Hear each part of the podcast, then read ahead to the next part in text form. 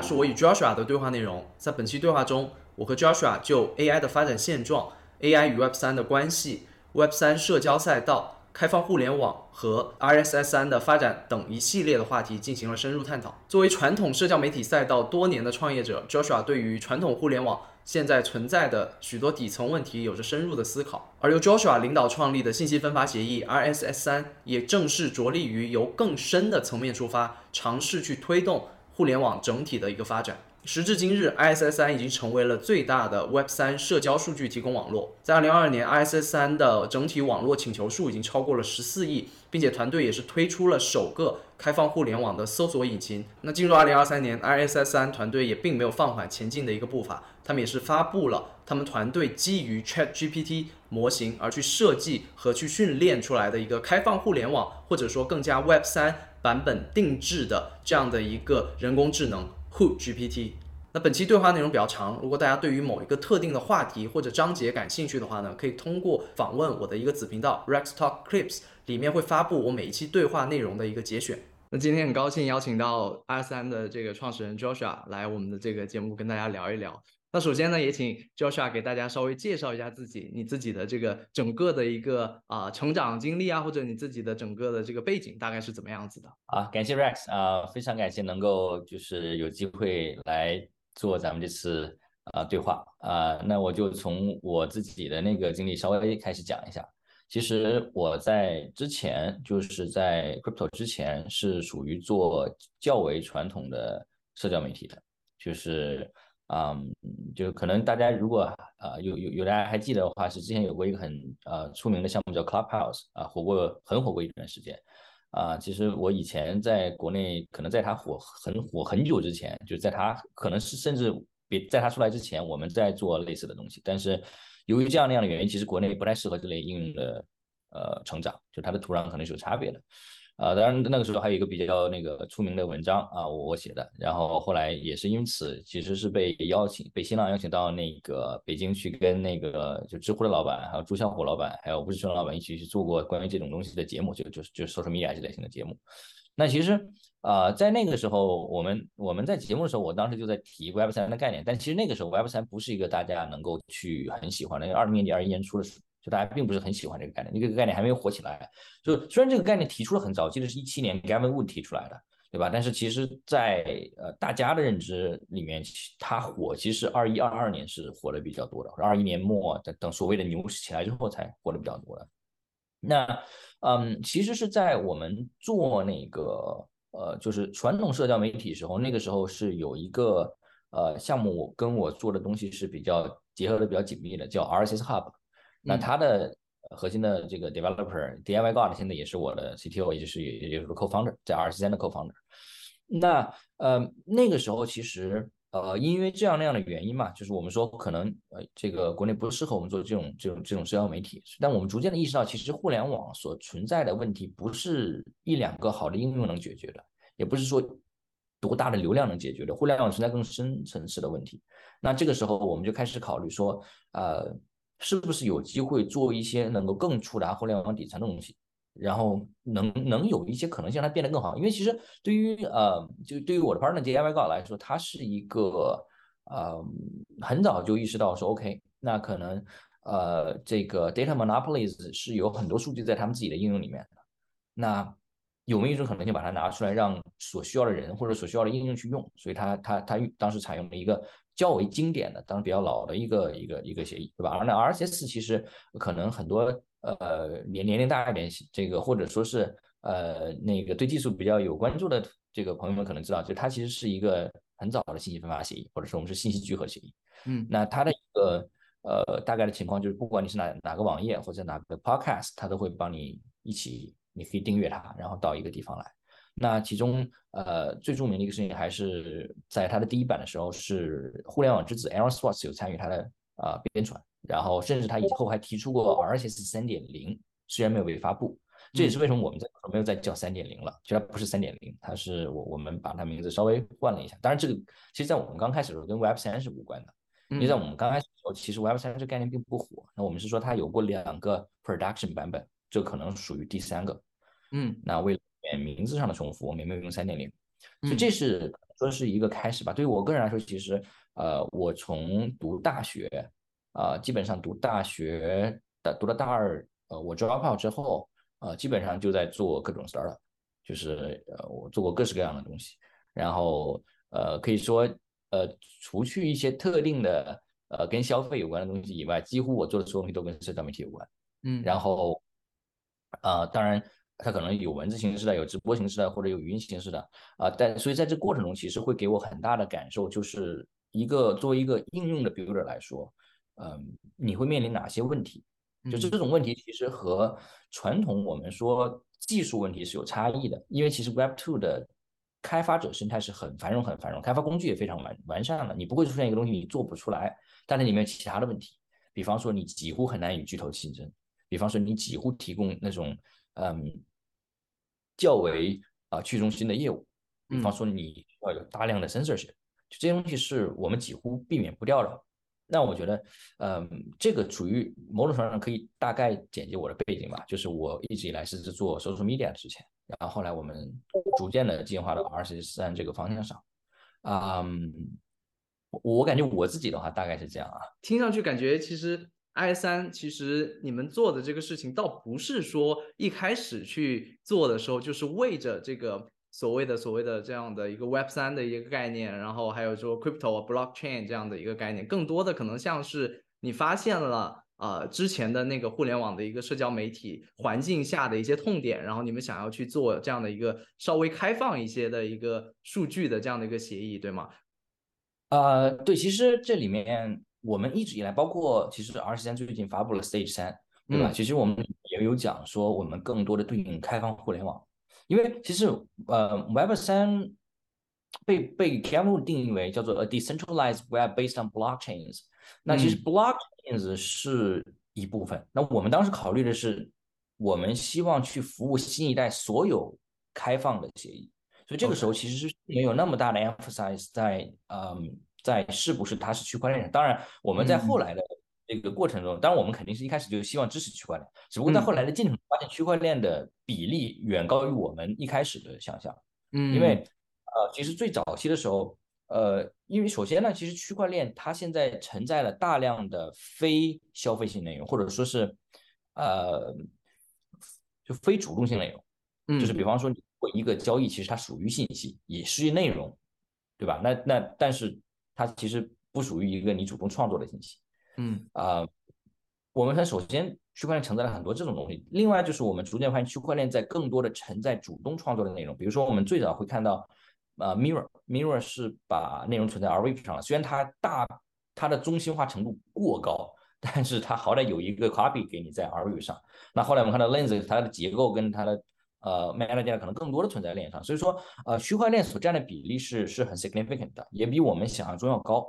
那呃，当然了，我们最近也有看到其他的东西，包括像 Nasser 啊，包括像其他的东西，在在逐渐的去演进出来，包括像 Forecast，它更多的其实只是把区块链当成用户名用了，它的内容仍然是开放，但并不是区块链的。对，刚刚 Joshua 提到的很多的一些话题，包括说啊各种的不同的 Web 三的一些社交产品啊，还有呃比如说像呃整个 Web 三现在的一些环境大概是怎么样子，这些呢可能呃在这个这期的这个对话的后半段，可能我们会有更细致的一个讨论。此刻这一段时间内最热的这样的一个话题就是这个 AI 或者说 Open AI 以及它的现在在做的已经推出来的这个 ChatGPT 的相关的这样的一个产品，因为呃 AI 我。我们知道它其实是一个啊，很多人把它比喻为是一个啊极为先进的一个互联网的一个生产力，对吧？那它这样的一个生产力，其实背后运用到的就是大量的一些数据去做的这样的一个啊机这个人工智能的一个学习。那么我知道像 Joshua，你们肯定也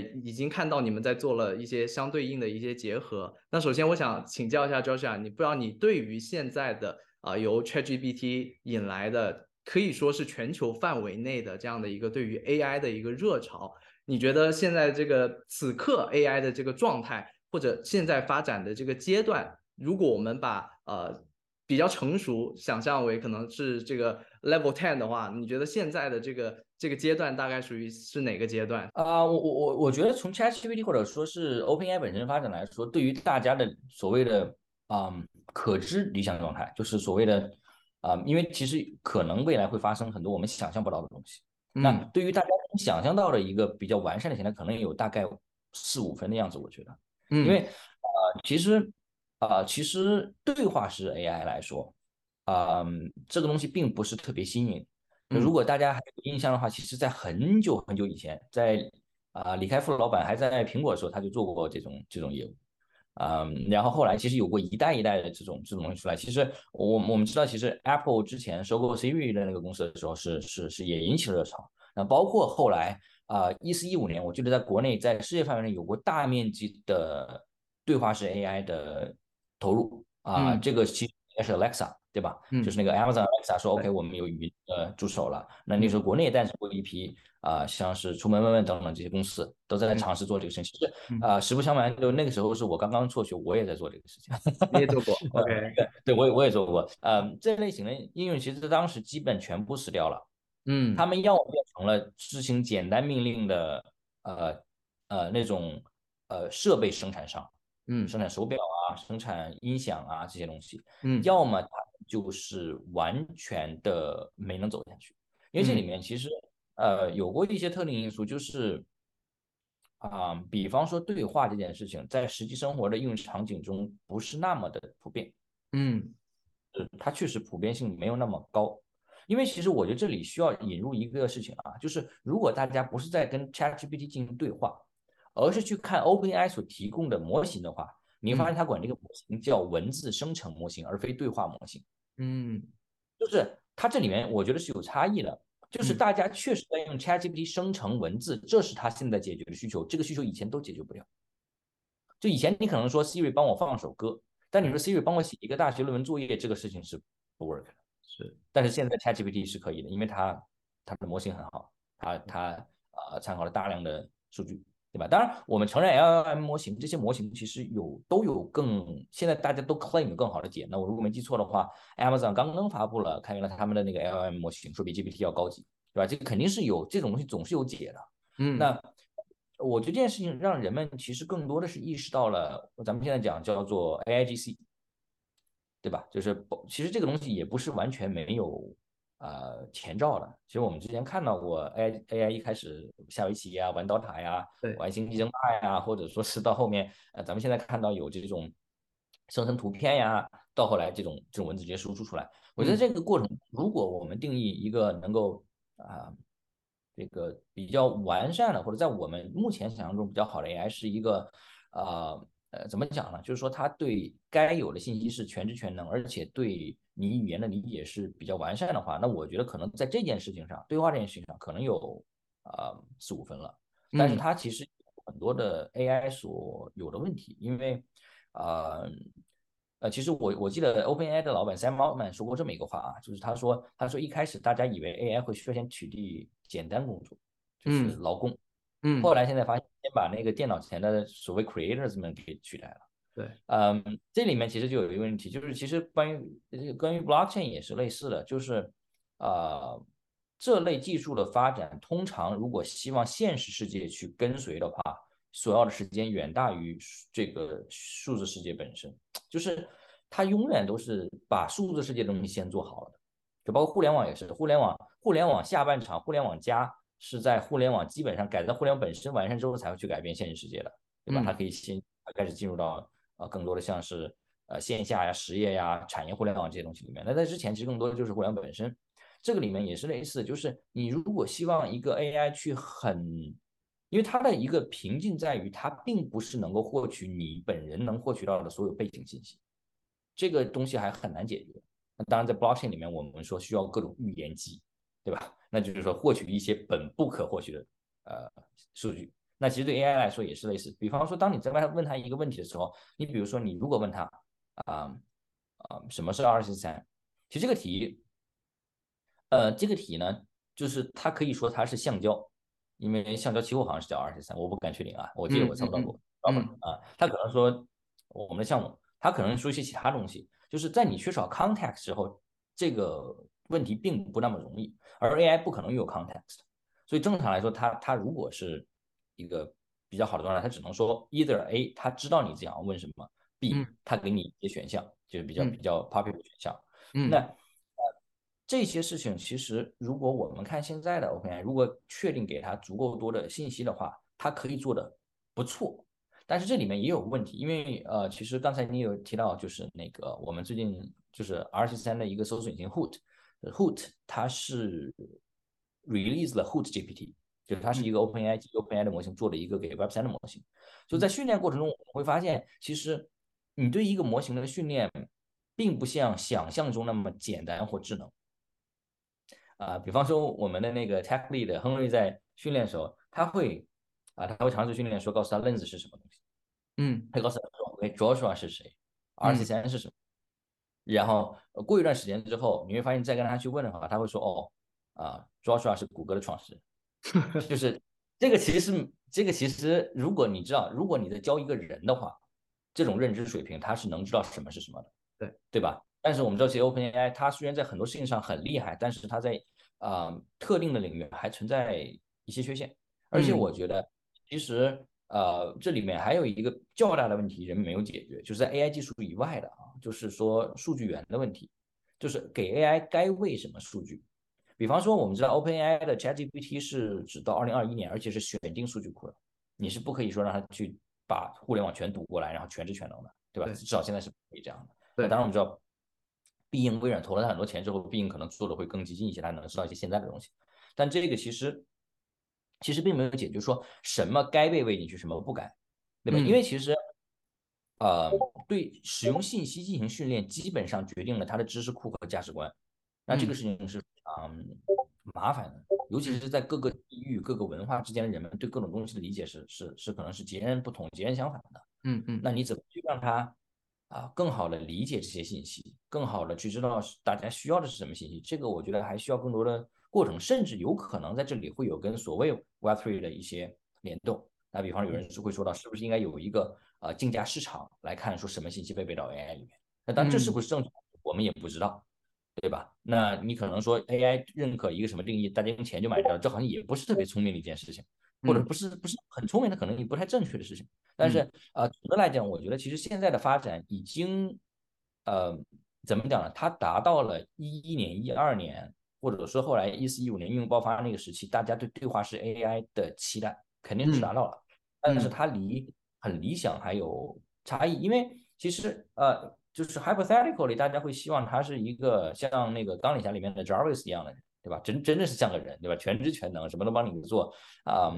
但现在其实他主要还是就他主要的使用场景并不是跟他聊天，或者让他实施某个事务。你比如说你帮我订一张机票，这个是不成型的。嗯，它成型的。你帮我生成一封信，我要发给谁，对吧？那这种东西其实更多的是，当然啊，作业呀、生活呀、工作呀都有用得到。但是我觉得，直到它全知全能，还可能差不多一半吧。当然，由于人类社会的技术发展本身是加速的，所以有可能我们等这一半的时间会低于十年。ChatGPT 出来之后，我其实也马上去尝试的去使用，然后我自己也在整个的去回想说整个 AI。在我的这个有有有有有记忆的这个这个里面，它大概是怎么样的一个发展？我想起其实也是像当年啊一一零零一年当时 Siri 出来的时候，其实也是大为的使全球都都非常的震撼。然后大家觉得说，哎，现在可以跟一个机器人说话，然后它可以简单的帮我去，比如说去 set 一个这个 schedule 啊等等的这些工作。但是慢慢大家发现，哎，好像也不是那么的智能。然后它的发展在过去是的，也像你所说的，它可能是一个。啊，是不是一个指数性的这样的一个发展？就是它的呃前期的这个发展是有一定的积累，但是它并不是你想象那么快。但是到了某个阶段，像这次这个 ChatGPT 出来，为什么好像大家特别震撼？因为大家以以前的那种观念去看。ChatGPT 做的一些事情确实令人非常的吃惊，对吧？像它很多的之前，比如说它甚至可以说，你给它一个相对好的一个 prompt 的话，它可以给你写出一个其实质量还蛮高的一串代码。这个在之前可能大家确实难以想象的。但是同时我也发现，其实 ChatGPT 也确实没有那么的呃所谓的完善。就是一方面，除了说它的整个大数据肯定是远远不够，比如说我们知道像 GPT 三，它现在这个啊数据的这个训练量。跟它下一个阶段，现在像他们 OpenAI 在说的这个 GPT 四，也是差了好几个量级，就是它这个训练的数据其实也没有特别特别的这个好像能去实现这个所谓的全知全能。还有就是我自己真实的实验呃，这个使用的时候，我也体会到，有的时候我给它输入一个什么呃任意的一个话题，比如说我给它一一一个网址，这个网址其实对应的是一个呃我的 Google Drive 里面的一篇 paper，然后我让他给我总结一下这篇 paper，然后有的时候你会发现，他会给出你完全跟这个链接里面的内容完全不相关的。一个结果，这个其实我也，这个让我其实啊呃，确实让我觉得就是它现在这个阶段，并不是很多人啊在没有使用深或者说深入使用之前会想象的那样，就是特别特别的，好像已经是特别完善的这样的一个设施。但是呃，不可以否认的是，很多人确实感觉到自己的一些职业可能受到了一些威胁，至少感受到了一些好像一些挑战。我不知道对于 Joshua 来说，你你对于这块就是是什么样的职业会会受到更大的挑战，然后什么样的职业可能相对还更安全？随着 AI 的发展，这一块你会怎么去去去去看？啊，就像我刚刚有聊到的，其实，在 ChatGPT 这次之前，或者说应该是在这一波 AIGC 的大发嘛发展之前，啊，大家更多的预测是越 low level 的 job 越容易被取代，嗯，对吧？呃，嗯。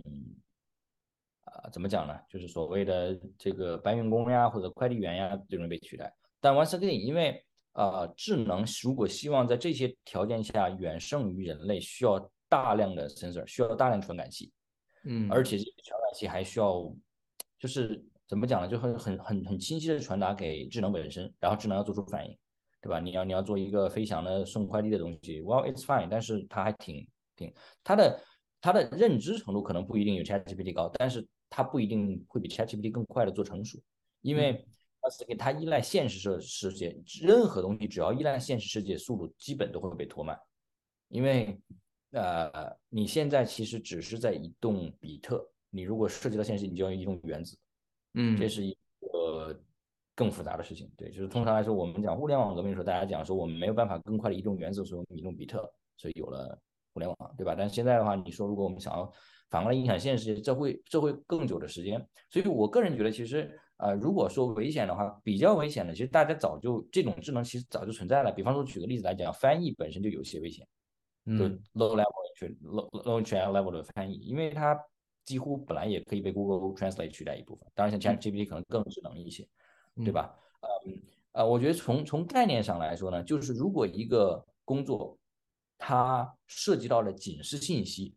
而且它是较 low level 的工作，容易被取代。就你是呃发邮，你的工作就是给人发邮件推销产品，这有可能被取代。那我更细一点的去问，就像开发者这样的一个工作，你觉得呃是安全的吗？这个其实就取决于咱们在开发什么了，对吧？如果你是开发很简单的东西，其实就是说它首先开发者我们定义它是一个纯信息性的，嗯，它不涉及现实世界。那我们就得看它是不是一个复杂的东西，它是不是一个有创作性的东西。嗯，那啊，其实我记得呃，著名的产品经理张小龙有写过这么一个事情，他说以后一个公司就是一个产品经理配一群 AI 写代码，这个事情就结束了，这是一个创业公司。嗯，你你说要做什么 App，他就给你做好了。嗯啊，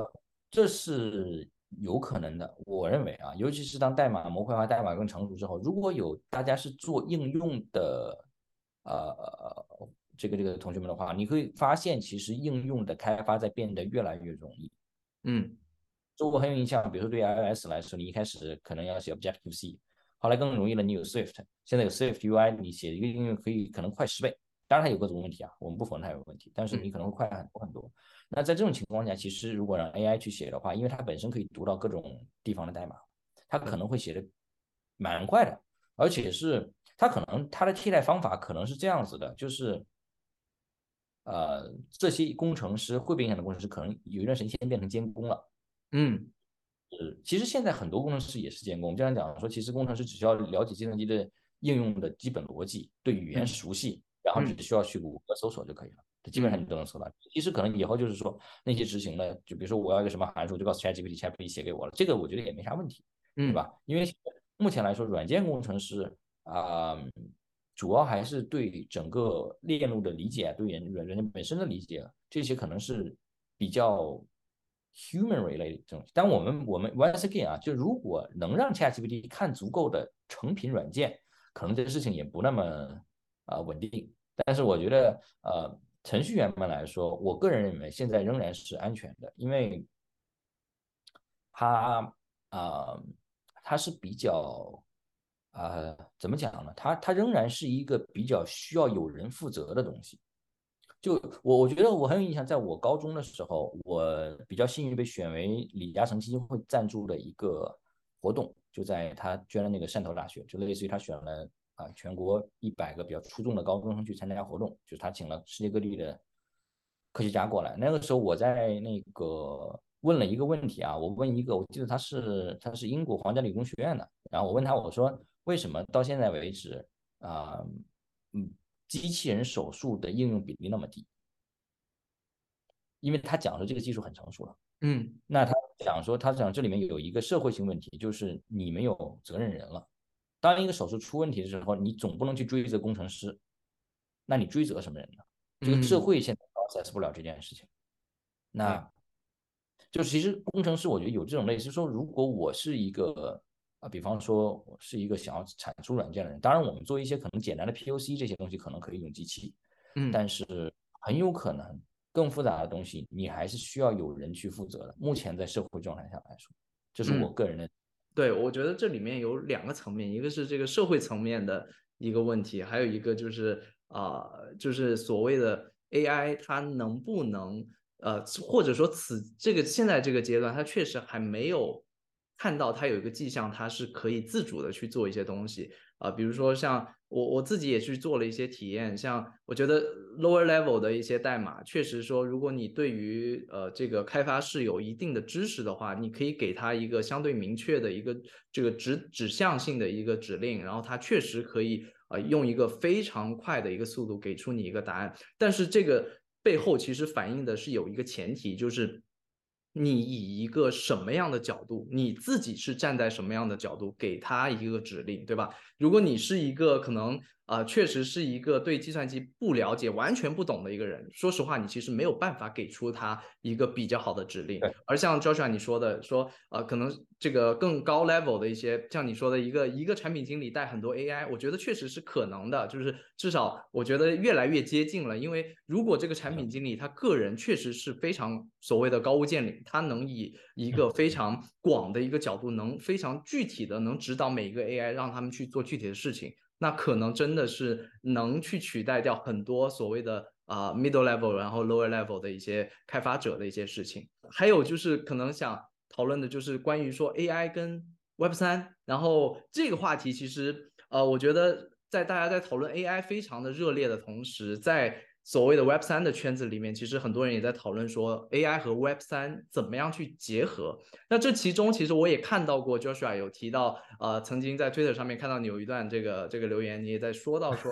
AI 跟 Web 三啊是有一些结合，但是其实中间有很多是冲突的地方。我不知道这这这你的这句话我们应该怎么去理解，就是 AI 和 Web 三之间的这样的一个关系。嗯，其实 Web 三是一个，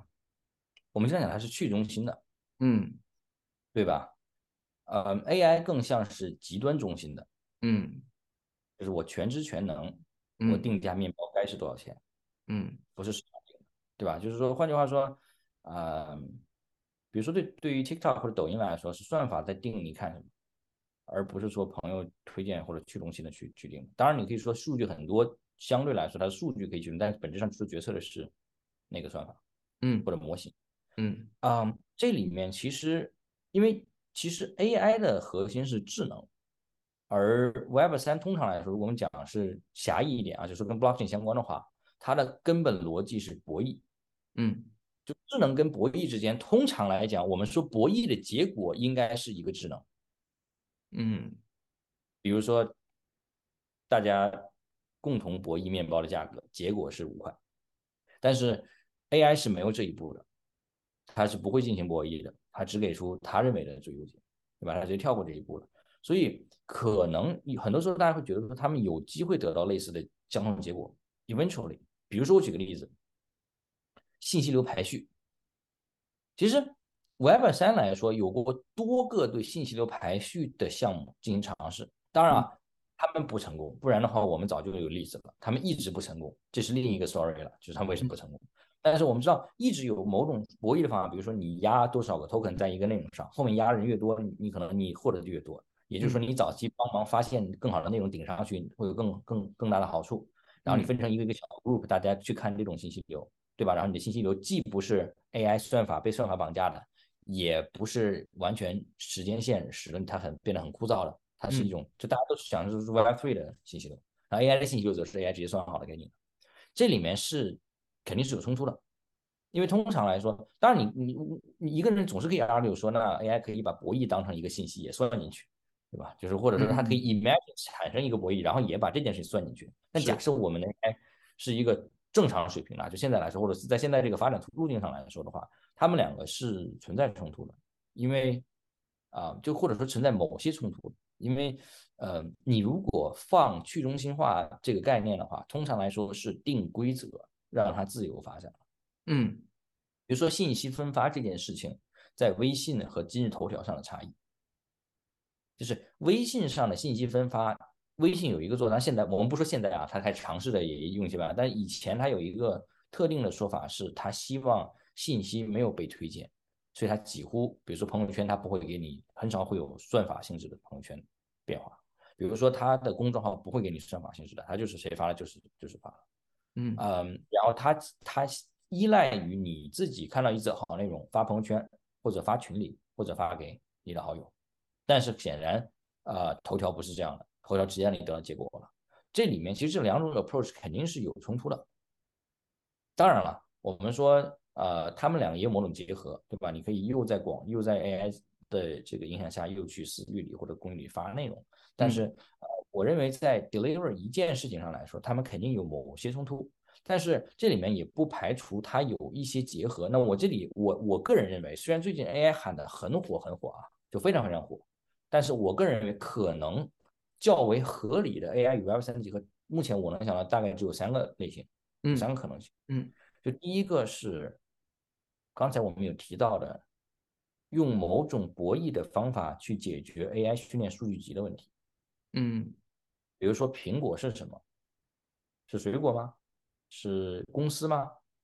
是手机吗？嗯，可能是一种你要博弈它。那博弈了之后。AI 的回答可能次序上会有变化，嗯，对吧？这是一种可能。第二种可能是，呃，AI 的算力来源于一种 Web 三博弈机制下的算力网络，嗯，比如说它能够搞大量的 GPU 过去算，那这种 GPU 的价格是怎么算的？可能这个背后是用 Web 三的经济模型代币去驱动的，嗯。最后一种就是。Web 三整体作为信息源，它提供给 AI 形成的某种智能，比方说现在 AI 可能不能读区块链，但是以后如果它能读区块链，它是不是能预测所谓币价，能预测流动性涨幅，嗯嗯，能预测呃小周边会不会火，或者它能够答一些区块链相关的问题，嗯，所以这些是我就觉得这三个是我能想到他们会有实际结合的。那当然了，我们也可以再 plus 一点，就是当它火的时候。啊，呃，这个它的概念可以让很多的这个项目增加流动性，对吧？大家都说自己是 AI，对大家都大家都增加流动性了。但这个对这个这个其实不属于一种那种所谓的产品性结合，它更多的属于金融性，也也不属于金融性吧，它更多属于这种 something else。你让我想起了一个，就可能大家今现在也会经常提到的，就是像那个 Peter Thiel，他他在那个主权个人那本书二零年他去写序的时候，他提到的。非常有名的一句话嘛，就是啊，AI 是向左，然后 crypto 向右，然后他也就是还有一个非常重要的一句话，就是我觉得大家不能 miss 掉的，就是他觉得可能 future 就是可能在可能会是左和右中间的某个位置，对，然后呃，可能是会在在在某一些角度会产生一些结合。那同时我也想补充一个点，也是我最近也在思考的一个问题，就是呃，AI 它其实。是一个数据的一个生产力，一个非常先进的一个生产力，对吧？它其实是能呃以一个比人脑或者人的操作行为更加高效的这样的一个方式去产生，可能潜在有更大的一个价值可以被挖掘。但同时，我们在讨论 Web 三或者区块链的时候，我们经常也会提到 Web 三是一个价值互联网，它其实是非常的天然，是适合去为大家在数字世界里面的一些行为。去为这样的里面产生的一些价值去做这样的所谓的价值的定义，然后去价值的流通，它是一个生产关系的这样的一个呃状态。所以一个是 AI 是产生价值，另一个它可能是储藏价值这样的一个概念哦。所以他们两个之间，我觉得确实有很多可以结合的地方，但是我觉得冲突的地方可能像像 Joshua 刚刚提到的。有一些不兼容的地方，我觉得是不是会随着发展，可能这些不兼容的地方也能找到一些可能能解决的一些一些一些方案呢？嗯，我我觉得其实这个不兼容更多的是理念上的，不是产品上的。嗯，就你产品上是完全可以，比如说咱们刚才说信息流这件事情，你完全可以说把博弈当成一个参数，嗯，尤其是在博弈没产生的时候要使用 AI。不然的话，博弈没产生的话，你的体验是很差的。其实我觉得在产品上来说，大家是可以像刚才提到，在中间找到一个点，把它们结合起来做很好的产品的。那其实对应用开发者来说，这个年代也是很好的年代，因为自应自移动互联网之后，很少有这种说我们有某种新技术能够带来呃体验上变革的时候。其实现在是一个呃，我觉得有可能的时候，就是呃，一方面来说，我们有价值通证的，或者说是。啊，在价值分配跟价值生产生产关系这块的革新，当然也有那边生产力的革新。对于原来来说，那这两者就是作为一个应用或者是体验的一个生产方，它怎么样去配合这两者的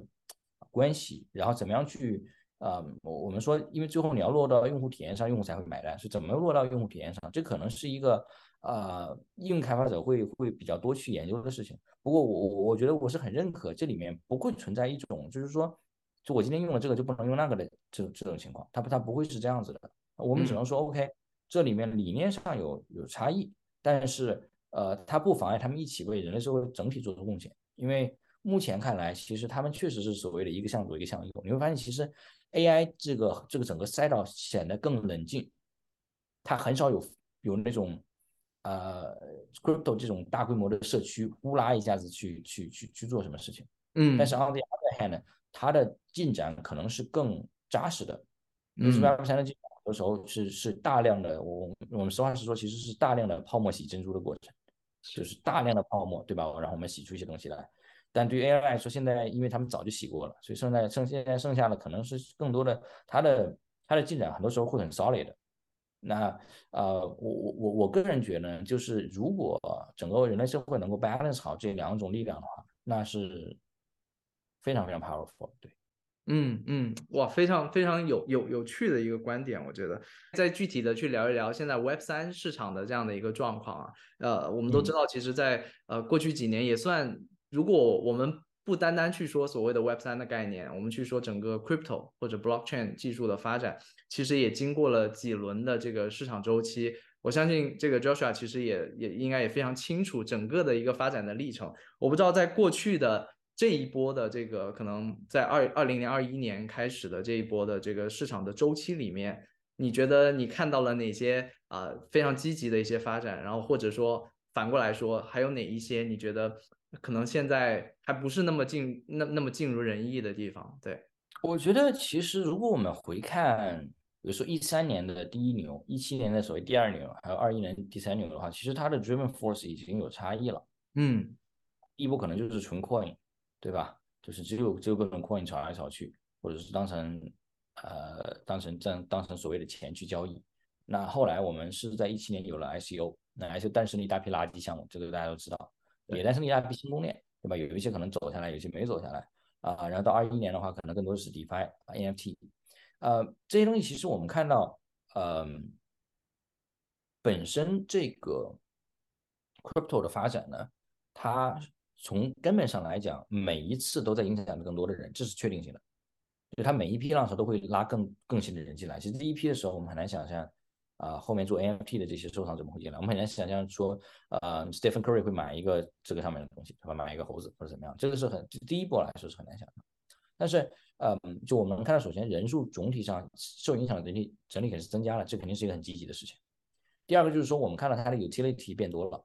就或者说它的它的可组由于可组合性的进展，使得它能做出的呃东西变得多了多了，比以前就其实可能。嗯，以前像我刚才提到的，就是每一波都有它的比较明确的限制，或者什么东西可能，比如说咱们单纯 NFT 来说，可能在一七一八年的时候只有 CryptoKitties，啊，如果没记错的话，就是 Apple App Store 对吧？他们是第一个，他们发明某种程度他们发明了 NFT，他们应该还是 ERC 7 twenty one 的提出者之一，他们的 CTO。那到二零二一年这一波的时候，我们看到有大量的 NFT 就发出来，包括 NFT 成熟的 NFT 交易市场啊，NFT 金融啊，这种各种组合性就上来了。那其实我觉得组合性和可就是就是等于说整个生态的可用性的增加，也是一个非常明确的事情。就是我们看到它在很很很明确的去去去去发展，这也是为什么我们会看到说 OK，大家更多的关注 gaming 啊，关注搜索啊，因为我们知道它早早晚晚会有深刻的影响在这些方面。虽然可能现在还没有像 DeFi 那么明确，像 NFT 那么明确，但我们知道肯定这里有东西。那呃，最后呢，就是对于我觉得对于整个这个呃大的发展趋势来说，嗯，除去人数以外，我觉得很就是观念上大家有了较大的差异。其实我觉得在第一波的时候，其实大家理解这个东西，我以前跟那个在刚开始的时候跟跟呃公司里小伙伴讲过，我说大家不要觉得说去中心化你是一个。呃，你是来帮助人家，来来解放大家，大家就会支持你。大家是把你当成炒币的投机者，这是常态。就是其实我们看到，在这几这这一大段的时间里面，啊，从被理解为纯投机者或者各种骗子，到逃出一些真正在做事情的人啊、项目啊，到逐渐来发现说这个东西有实际的呃价值与用途，其实是过了一个比较长的阶段。但这种改变是非常非常深刻的。以至于说，我们看到各种主流的呃基金呀、资本呀、政府呀，在拥抱这些东西。其实我们知道，其实以前是没有这些东西的。至少一七一八年，我们还看到很少看到主流的美元基金去进行说我去冲一个 crypto 案子，很少。现在大家都会有这些东西。我觉得这这三个事情就是使得啊，我我感觉整个行业肯定是在向着好发展。当然，由于它的金融性，因为它的流动性的整个特性，它会有比较。明确的上下波动，是吧？牛市也好，熊市也好，但是它向上的趋势是没有变化的。那当然了，呃，at the same time，我们也见到很多的不太好的地方，呃，比方说，呃，到目前为止是呃所谓的噱头远大于实际的用途的，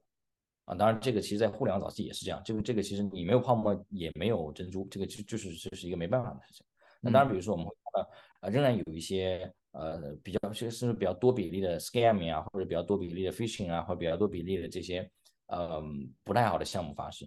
那包括我们会看到说一些呃大量的女巫攻击啊，大量的所谓撸毛党呀，就其实啊这个事情呃也也不是一个糟糕的事情，但只是说我们说这个行业里面存在这些情况，那我们怎么去呃去更好的就是了解这些情况之后，怎么去更好的做实际的业务也好，实际的。呃，项目也好，但这些我我感觉其实呃，在整个过程中啊，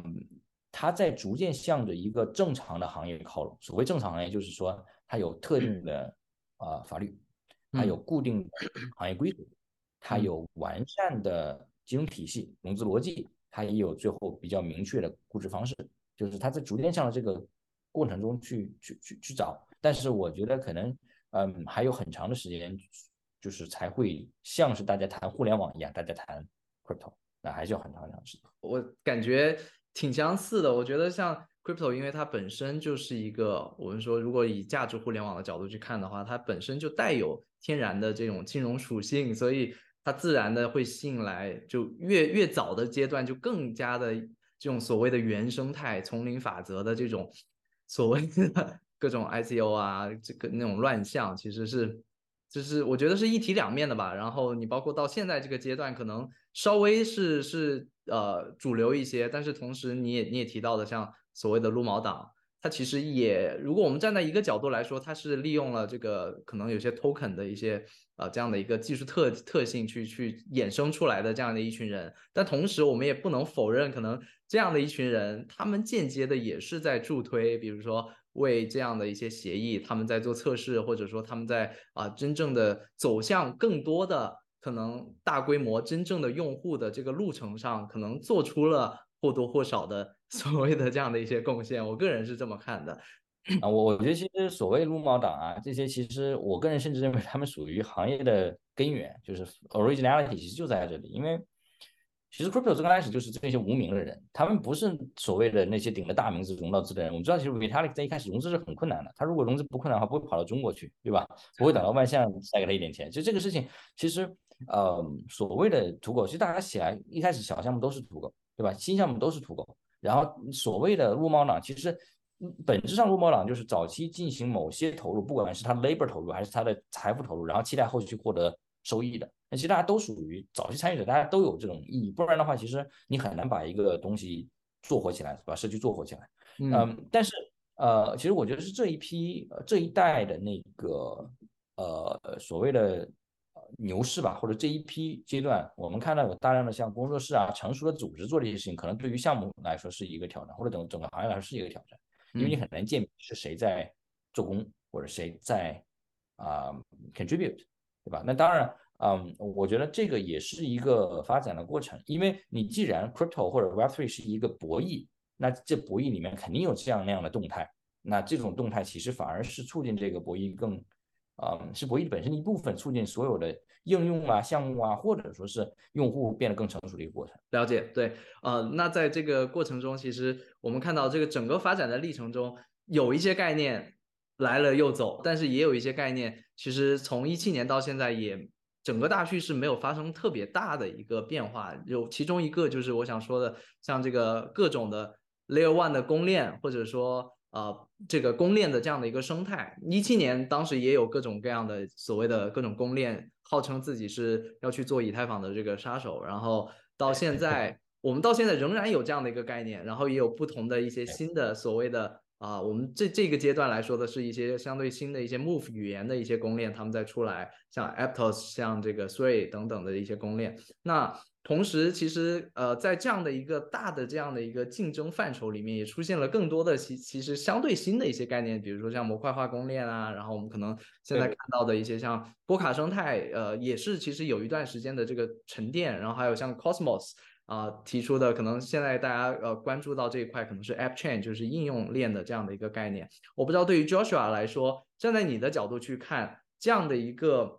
公链生态的这样的一个竞争，在现在的一个这个阶段往后看，你会怎么去看？你会觉得说是以太坊以及它的这个 Layer Two 形成的这样的一个阵营？会越来越强大，然后会吞噬市场越来越大的这样的一个所谓的用户也好，资金量也好，还是说其他的这些各种各样的概念的这些公链，或者说其他的这些嗯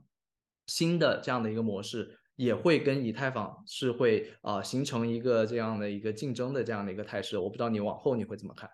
我觉得其实，如果我们去看区块链本身的性质，就是所谓它，或者说是区块链或者 Web3 技术里面本身性质，就是说可可可组合性这件事情来说呢，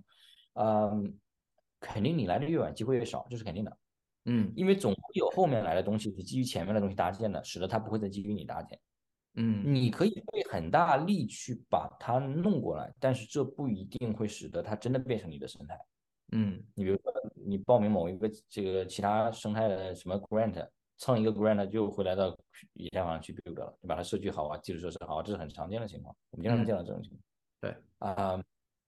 而且这里面其实有一个例子啊，比如说 Solana，嗯，这个链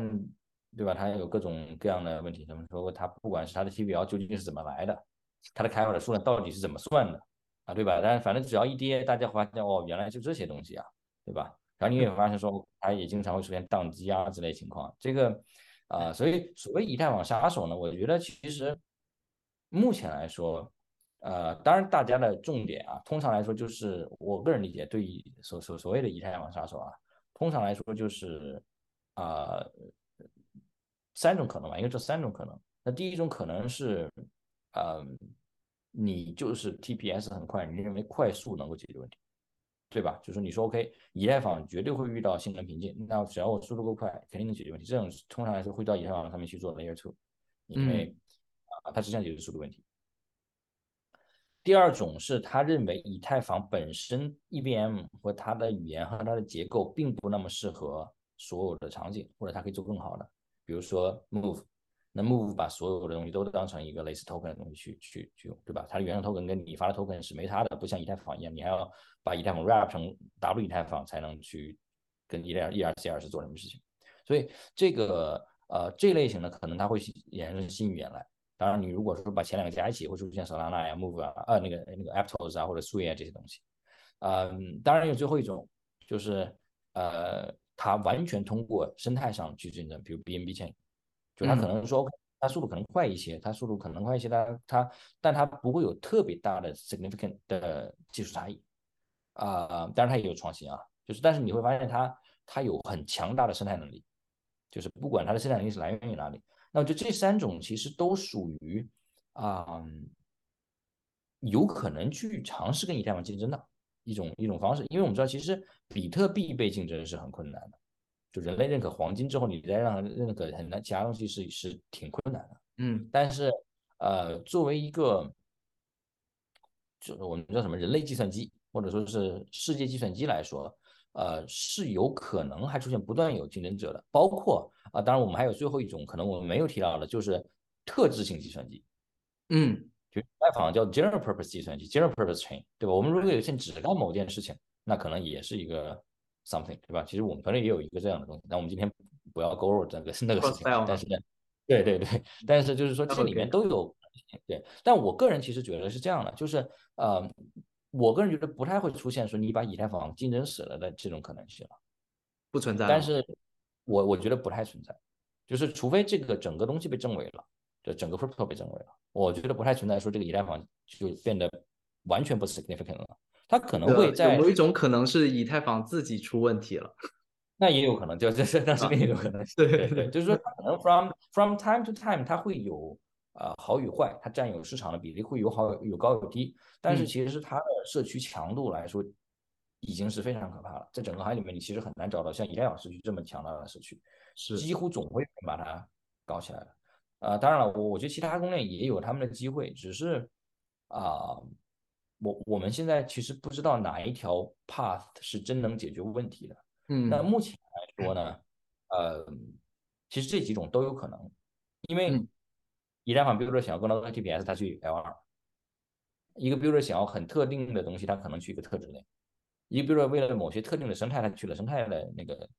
特殊的链；一个 builder 如果是为了某种这个在以太坊可能不好实现，我们很难讲完全实现不了不好实现的东西，他去了一个其他的生态。我觉得这个都是可能的，但是这个过程会很长，而且其实搭建一个生态是很贵很贵的。是，对我现在发现可能。现在随着这个技术的发展，你去做一条链是越来越简单了，就是底层的这个技术框架啊等等的是越来越简单。但是你要真正能做出生态，真的这个东西，你说技术上有它的一些优越性，但是真正有没有人用，这个好像真的是越来越是这个所谓的这个去区分不同的这样的一个链的这个最根本的一个东西。像我们现在看到，我觉得像以太坊。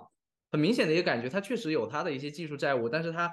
整个生态因为太活跃了，整个开发者的这个大家的这个积极性太强了。你像最近这个呃这个 Optimism 的这个 Layer Two 上面，他们在做的这个 OP Stack，然后现在刚刚也也也也最新的一个消息就是那个我们看到像 Coinbase 他们也基于呃这个 Optimism 的 Layer Two 去在上面再去做一个。呃，自己的这个可能算是模块化的这样的一个一个一个链和或者说去做一个生态，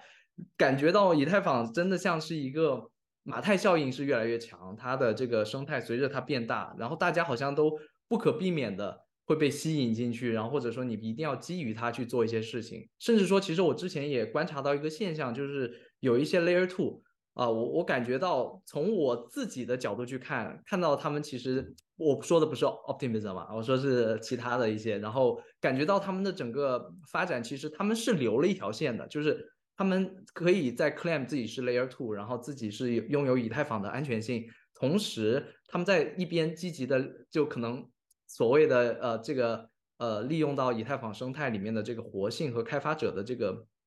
积极性，但是同时。我听过他们团队里面的一个说法，就是呃，他们其实也不排除在未来成熟的时候，如果有可能，其实从 Layer Two 变身成为一个独立的公链。但是我觉得他们这种方法其实就很聪明，就是他们可以一边的去 take advantage，同时呢也可以走一步看一步，然后随着这个看未来的这个生态发展，自己的技术和自己的生态搭建的一个成熟度，然后再去做出 可能最利于自己的一个选择，我觉得挺有意思的。那我们再再换一个角度，然后我们再谈到协议层，刚刚是。那现在其实也一直有一个相对应的讨论，因为在过去的这个阶段，呃，随着协议层虽然说不能非常不能说非常非常的完善吧，它在上面也比之前的那个阶段已经足以去孕育出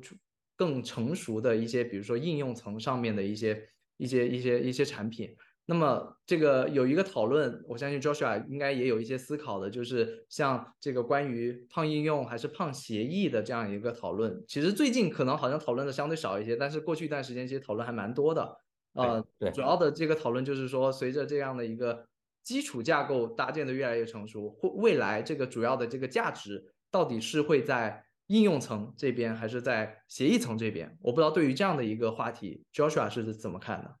我觉得这是一个特别特别难去，就是说答对的题。其实，在呃 f a b Protocol Thin Application，就是这个胖协议受应用的理论提出的时候呢，它的基本逻辑是说，不管你是什么应用，你只要是个 DApp 跑在链上的，那肯定都在对链做贡献。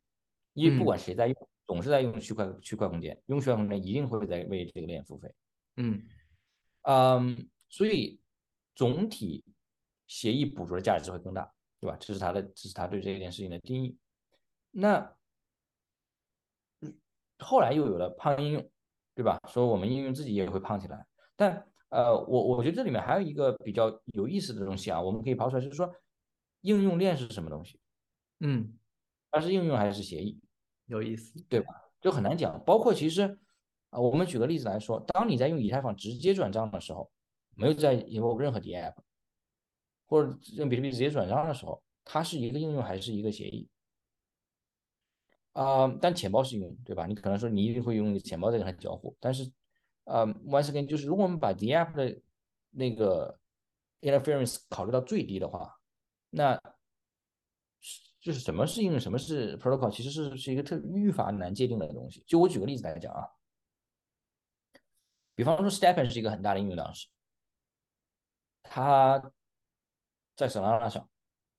如果他当时两百万用户说好，我今天做一个啊 Stepn Chain，嗯，那你说他一定做不成吗？他把所有流程都带走，他可能也 OK，因为他用户在这里。但 Stepn Chain 本身就变成了一个协议本身，但你也可以说它是 Stepn 的一部分。所以其实 eventually 呢，价值在哪里？哪里的？就是换句话，应该是要应该是说流动性或者价值本身在哪里，哪里的价值就更大，对吧？就是你你你可以在那你也有可能在应用里，比如说我举个例子，可能你会认为中心化交易所是一个应用，嗯，对吧？它它肯定不是个协议，那只能说它是个应用，那它也很大，它很赚钱，很多资产会被 delegate 在里面，所以我觉得，嗯，当然我们希望看到的结果是。胖应用胖协议，对吧？我们希望整个行业变得更好。因为其实我还要提一个事情，就是他提当时这个人提这个说法，嗯，是基于对 Web 1跟 Web 2的对比，呃，这种观察。对，他是通过观察之后，他认为 Web 1跟 Web 2是受协议胖应用，钱都被 Facebook 赚走了，ATP 的发明怎么赚钱，对吧？他是说基于这个理论来说，他是胖，因为他他也有可能矫枉过正在这件事情上。但是我们至少有一点。我们是确定性的，嗯，就是一更胖了，是的，但是我们不知道应用是不是更瘦了，我们也不知道他们两个怎么做对比，我们只知道协议更胖了，这也是它本该有的样子，不应该 HTTP 的发明人不赚钱，Facebook 发钱赚到，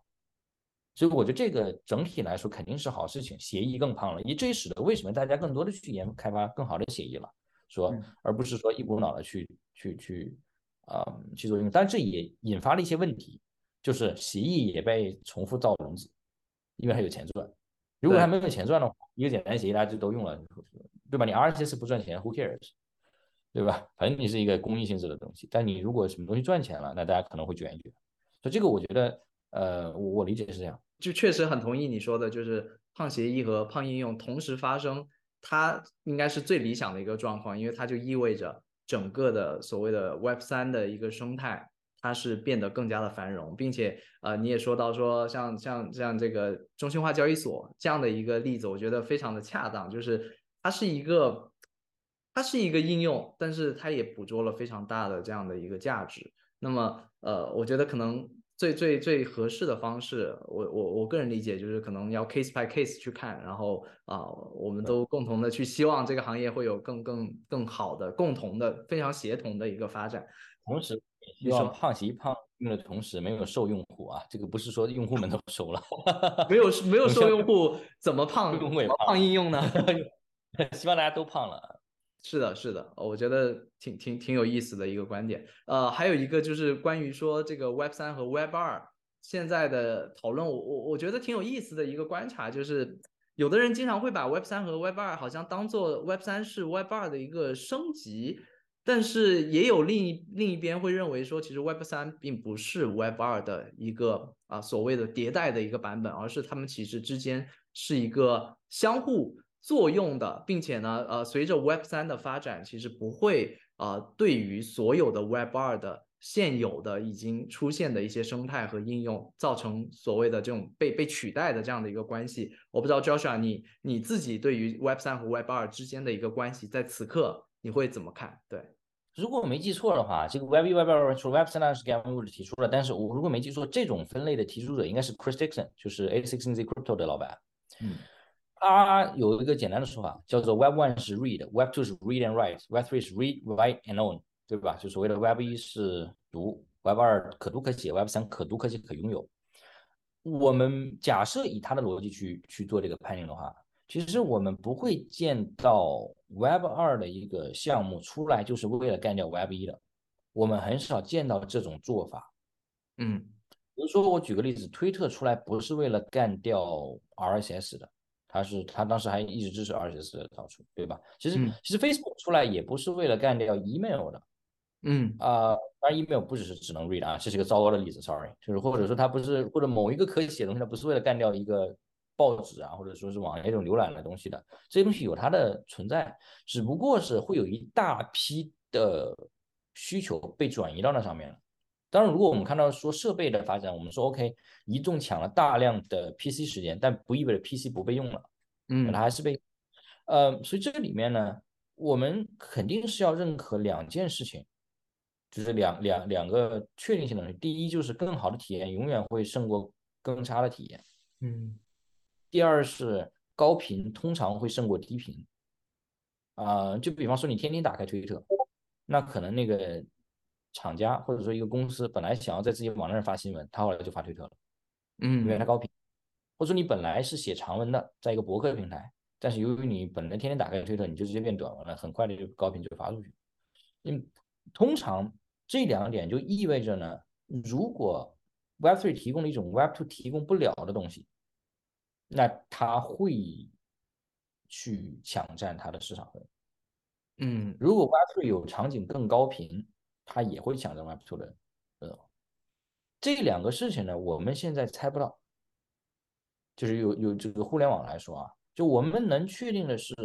比如说，呃，在转账这件事情上，肯定 Web3 是优于 Web2 的，或者优于传统转账，对吧？但是其他的业务，像 Game 也好，搜索也好，我们现在不敢百分百说知道那是什么，我们觉得这里有东西。嗯，其实。呃，我我我我我觉得，如果谈到就是说跟 Web Two 的对比是 ownership 的话，那有可能它仍然会与交易有关，因为 ownership 通常是在被侵犯或者需要交易的时候才有具体体现。嗯，如果你不被侵犯，也不需要交易它，通常来说你不会意识到你拥有它。嗯，对吧？就没人抢你的，你也不想卖。那你可能就没感觉这是你的，呃，ownership 的概念可能就是更抽象了。嗯，那其实被侵犯这件事情呢，比如说我们说在 social media 里面的 censorship 这件事情，其实啊，如果放到海外的话，它的出现概率没有那么高。嗯，所以其实我们会见到大家提这个概念，但是大家很少会 market 它。大家会 market 说 monetization 会更多，因为是交易出现更强。那啊，会不会说产生这种 ownership 的强引力？说 OK 交易的强引力，使得大家 social media 传统的不用了，过来用，对吧？这是一种可能性。当然，这里面有存在另一种可能性，就是已经有大量用户用户习惯和这个用户社区基础的 Web2 应用们直接加了这个功能。嗯，对，对吧？或者说直接把某些功能升级了，因为其实它仍然不是一种完全互斥的状态，因为我们看到它它不是说 Web One 是 Write，呃，Web One 是 Read，Web Two 是 Write，Web Three 是 Own，它是在叠加状态。对，你只要在叠加状态，它肯定可以它自己也叠加，所以其实并不是 Web One 到后面的产物都死掉了。对吧？或者也不是 Web Two 的产物到 Web Three 都死掉了。我认为大家都会进化，但这里面肯定有进化慢的物种会被淘汰。它是不是 Social Media 我们不知道，是不是 Game 我们不知道，但是肯定有。嗯，我们可能还要看一下。你说的刚刚我特别想补充一下，因为你刚刚说到像 Web 2的一些啊应用或者社交，他们也可以结合到 Web 3。那最近不是？在在，如果关注这个中国大陆的话，大家朋友可能都很多人都知道，那个像小红书，小红书也对吧，已经结合到了一些一些 Web 三的一些事情，能让用户在小红书的这个自己的账号里面可以展示一些。那那更不用说以前可能更加早的，像极客，可能更先一步也做了一些结合。我觉得这就是非常对应到 Joshua 提到的这样的一个 Web 三。打 Web 二，然后现在 Web 二也可以结合到 Web 三，就互相是一种结合的这样的一个状态。嗯嗯，我觉得挺有意思。就是其实更原生的应用更有可能存活。怎么说？我举个例子啊，嗯，如果你照着推特做一个 Web 三版推特，我个人认为你成功的概率没那么大。当然，现在你你可以说，就是我我我这里成功指代的不是币价高低、市值高低，我这成功的是，比如说你有一个很 significant 的用户 base。你能跟推特一样 powerful 啊？现在很有很多东西是这样做的，很火，它甚至可以短期内很火很火。但是我不认为这是最终解法，因为 Twitter 总可以做你没做的东西，它它也可以把东西存到 decentralized network 上，如果这个是核心问题的话，嗯，也可以放打赏，如果这是核心问题的话，这不是。当然了，你就可以说 ownership 它没法分给大家，这个没法分给用户推的股票，对吧？这可能是个问题，但是这是不是足够 significant 到你直接把它干掉了？我个人是对这种事情是保持怀疑态度的。所以我这里当初 Web 三原生的东西可能更有机会，就是说如果有某些 Web 3更原生的场景和行为，它可能是更好的切入点。当然，你有可能由于这个切入点回去把人打爆了，嗯，就说。对吧？比如说，可能推特也好啊，或者是朋友圈也好啊，它在刚开始不是打让你去看别人，而是记录当下的行为的。就说哦，这里可以记录大家行为，post post 到网上去。因为一开始信息密度低，你只能激激励大家去 write，因为能 read 的不如 web one 一样的东西。你可能在 web three 里面，你要先激励大家 own，然后才有 read and write，这是可能性啊，这是我的猜想。嗯。就我我直接就想再展开深入问一下 Joshua 关于现在大家这个也是热点之一，就是这个 Web Three social 的这样的一个方向。我们看到现在其实也越来越多的，比如说新的创业者在在在探寻这样的一个 social，因为我们都知道 social 这样的一个方向，不管呃从哪个角度说，它都是一个可能能 capture 到相对来说比较。大的一个价值，并且它的可能开发周期或者开发成本来说，跟其他的我们现在 Web 三里面赛道里面的其他的一些赛道，可能相对来说是一个啊所谓的性价比还比较高的这样的一个选择的方向。那么现在的这些此刻 Web Three Social，我们也看到了一些啊比较头部，相对此刻比较头部的一些产品，像啊 Nostra，Nostra。呃，不能算是一条链吧，它算是一个协议。它但是它在过去的这个一个月左右，它也是捕获了非常大的一个一个流量，然后也有很多，不管是不是原生的 Web 三的一些用户，其实大家都关注到了这样的一块。那还有像是 Farcaster 啊，然后还有等等的，其实还有一些更早的一些应用，他们其实都在呃，其实做了蛮长的时间在做所谓的 Web 三 social 的这个方向。我不知道在 Joshua 看来，现在的这个。你刚刚已经提到了，就是说你觉得可能不是 native 的这样的一个 Web 三的特性的这样的一个场景，可能不一定能竞争得过这个这个 Twitter 等等的这些 Web 二的一些巨头。那么你觉得现在这个 Web 三 social 此刻的这样的一个阶段是处于一个什么样的一个一个阶段？他们如果真的想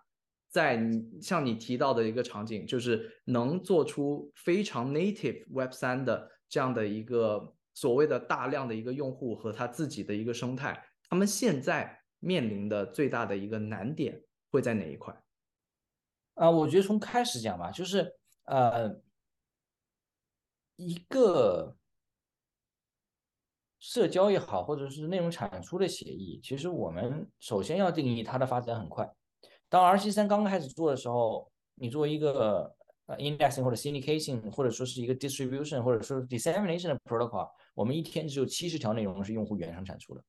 嗯，现在这是两年以前，现在大概有一万条。嗯，那么说增长是很快的，增长喜人，但是规模仍然非常非常小，跟 Web One、Web Web One 和 Web Two 相比，就非常非常非常小。嗯。那这里面有另一个问题，就是刚才说到的 Web Three 的 native 的问题，就是当然当然我在说 Web Three native 问题，还有中间插一个小桥段，就是在这个用户量跟活跃度很小的前提下，这里面还有一个 significant amount of people 是 airdrop hunters，就是大量的人还是为了 airdrop 去的，对吧？比如说我我这个 Mirror 是一个不错的呃写作平台，那么当然它上面有很多高质量内容，对吧？很多的那个应用方在用它，或者项目方在用它。啊，或者说是独立用户，但是你如果去看 Mirror 的话，嗯，我们因为其实 RC3 支持所有的这种 protocol，我们有它的数据，我们会也会去看说，OK，fifty percent 或以上都是中文。那鉴于鉴于华人写能写英文，欧美人很少能写中文，我们能猜想超过 fifty percent 是华人，对吧？所以它用户数量它的。亚洲 base 是很高的，而且你再去仔细的看，说哪些人写的最多的时候，你会发现全是 AirDrop hunter 在刷 AirDrop，是，就是在这前提下，它的数据还是很少，整个 Web3 social。所以在这个情况下呢，就比如说呃 Lens 也好啊，呃 Forecast 也好，其实比如说 Lens 跟 Forecast 它产生了完全完全不一样的结构，对吧？Lens 的结构它更像是一个成功的创业团队啊，通过某些预期的引力。还有价值观的吸引，来让大家去参与一个去中心化社交。嗯，表他是完全 on chain 的。他说 OK，如果你怕你的东西被删了，你希望是去中心化的，哦，或者是呃你喜欢我们这个社区也好，或者当然很多人是 airdrop hunter，他说 OK，那可能他会发 airdrop，我们赶紧去。那 forecast 更多是一个场应用，就是我们知道其实 forecast 到目前为止仍不去中心，对，他仍然没有外面能 run 任何 hub，就他一个人。他的做法是，这个厂里面的人都是 VC 大佬或者创业者，就是有点像是早期的 Clubhouse 早期的邀请码制。对，那这种做法其实是厂在吸引人，不一定是去中心化或者说是经济机制或者是循环在吸引人。换句话说，你今天开一个推特给这些人，大家会来；开一个播客，大家会来；开一个酒吧，大家会来；开一个餐馆，大家也会来。只要你知道这里来来的是这些人，别人来不了。对，也是高净值的人。对吧？那这两个应用其实呃，或者这两个协议，它的做法是呃，其实很很不相同的。但是呃，我们能看到它其实能够产生一定的影响力。那同时，也是影响力是我们愿意看到的，因为 R C 三来说，我们希望这里产生更多原生内容。嗯，但是在 stage 上来讲，我们不认为他们已经有了明确的方式，说怎么变得非常的 strong，怎么变得去跟 Web Two 直接竞争。那当然，其实 R C Three 在做的时候就有一个 hypothesis，就是也不会出现大家谁把谁打死，嗯，而且也不会 Web Three 出现一个 social 的一个什么东西，或者 content 或者 publishing 的一个东西，把整个所谓所有用户全部拿下了，嗯，有可能就是一批人用一个，但是他这些东西之间能互相交流，而且他们全家一起组成一个很大的信息库，那或者当然就是这是我们做的事情。对吧？我们把它连起来，通过标准化的协议也好，通过 network 也好，然后去提供服务啊，或者怎么样。但是，呃，这是一个我们猜想的可能性，因为他们每一个 alone 的这个强度都是有限的。嗯。当然，我还要想最后一个事情，就是也是我们做 crossbell 的一个思考啊，就是大家可以也去思考，就是说什么是 Web 三社交生态？Web 三社交生态指的究竟是一群传统社交媒体链改或者 Web 三协议改，还是 Web 三原就是这个合集，对吧？它是一个一个这些东西的合集才是才是生态 Web 三生态或者社交生态，还是所有 Web 三原生应用们社交模块的合集？比如说，假设 Uniswap 有个搜索模块，或者说是呃这个这个 Blur 有个搜索模块，他们的集才是 Web 三生态社交生态。什么是 Web 三社交生态？这个是我觉得大家可以去研究的。就是呃，而且我当然我最后提一件事情啊，就是对于整个 Web 三社交来说，这是一个连赛道都定义不清楚的东西。是，你今天如果说 OK，我做 Layer Two，你就是知道在做什么，就是做一种 Rollup。某种 rollup 让 TPS 更快，基于某种 layer。Web3 social 不是这样的，有人做 Web3 social 指的是把一个传统的东西放在 decentralized network 上做，比如说 Ledger。有人的 Web3 social 指的是我给所有炒币的人，或者说是 Web3 的从业者做一个应用，对吧？就是说服务对象是 Web3，但是它不一定去中心。嗯，有些是别跟我应用去不去中心。但是能产生币的，就产生价值通证的，嗯，所以其实到目前为止，Web3 社到底是什么，没有人定义的清楚。到目前为止没有定义，这也使得我们会看到，我猜想在这个里面出现各种啊，好听的叫百花齐放，这不好听叫妖魔乱舞，就是因为它没有定义，所以说你你你很难说你是或者他不是，嗯，对吧？你 Web3 游戏究竟指代的是，我们知道这个。呃，有这个这个呃，Dark 那个那个那个 Dark Forest，就是黑暗森林在 Gnosis 上，现在 Gnosis 以前叫 X 代，对吧？那指的是它吗？它是一个完全在链上的游戏。指的是 Stepen 嘛？它是一个中心化，但是你能够产生经济 token 的游戏，还是指的是 OKX 之前出的那个呃币了个币？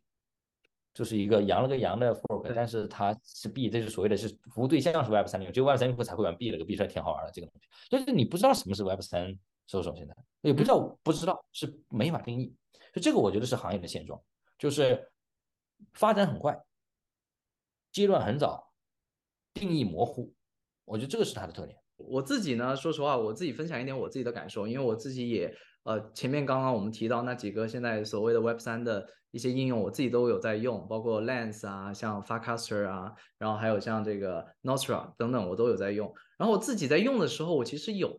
真的每一个应用给我了都有不同的感受。你说像 Lens 和他们其他的不同的几个，我们如果感兴趣的人，可能或者行行内的人，大家会更关注说，哎，底层你去中心化做的怎么样，对吧？你的 Permissionless 做的怎么样，对吧？但是真正如果站在用户的层面，这些不同的这个所谓的 Web 三 social，他们给我们最直观的感受是什么？我一直在想这个问题。然后我自己在在用 Lens 的时候，我自己觉得，我实话实说，有一点，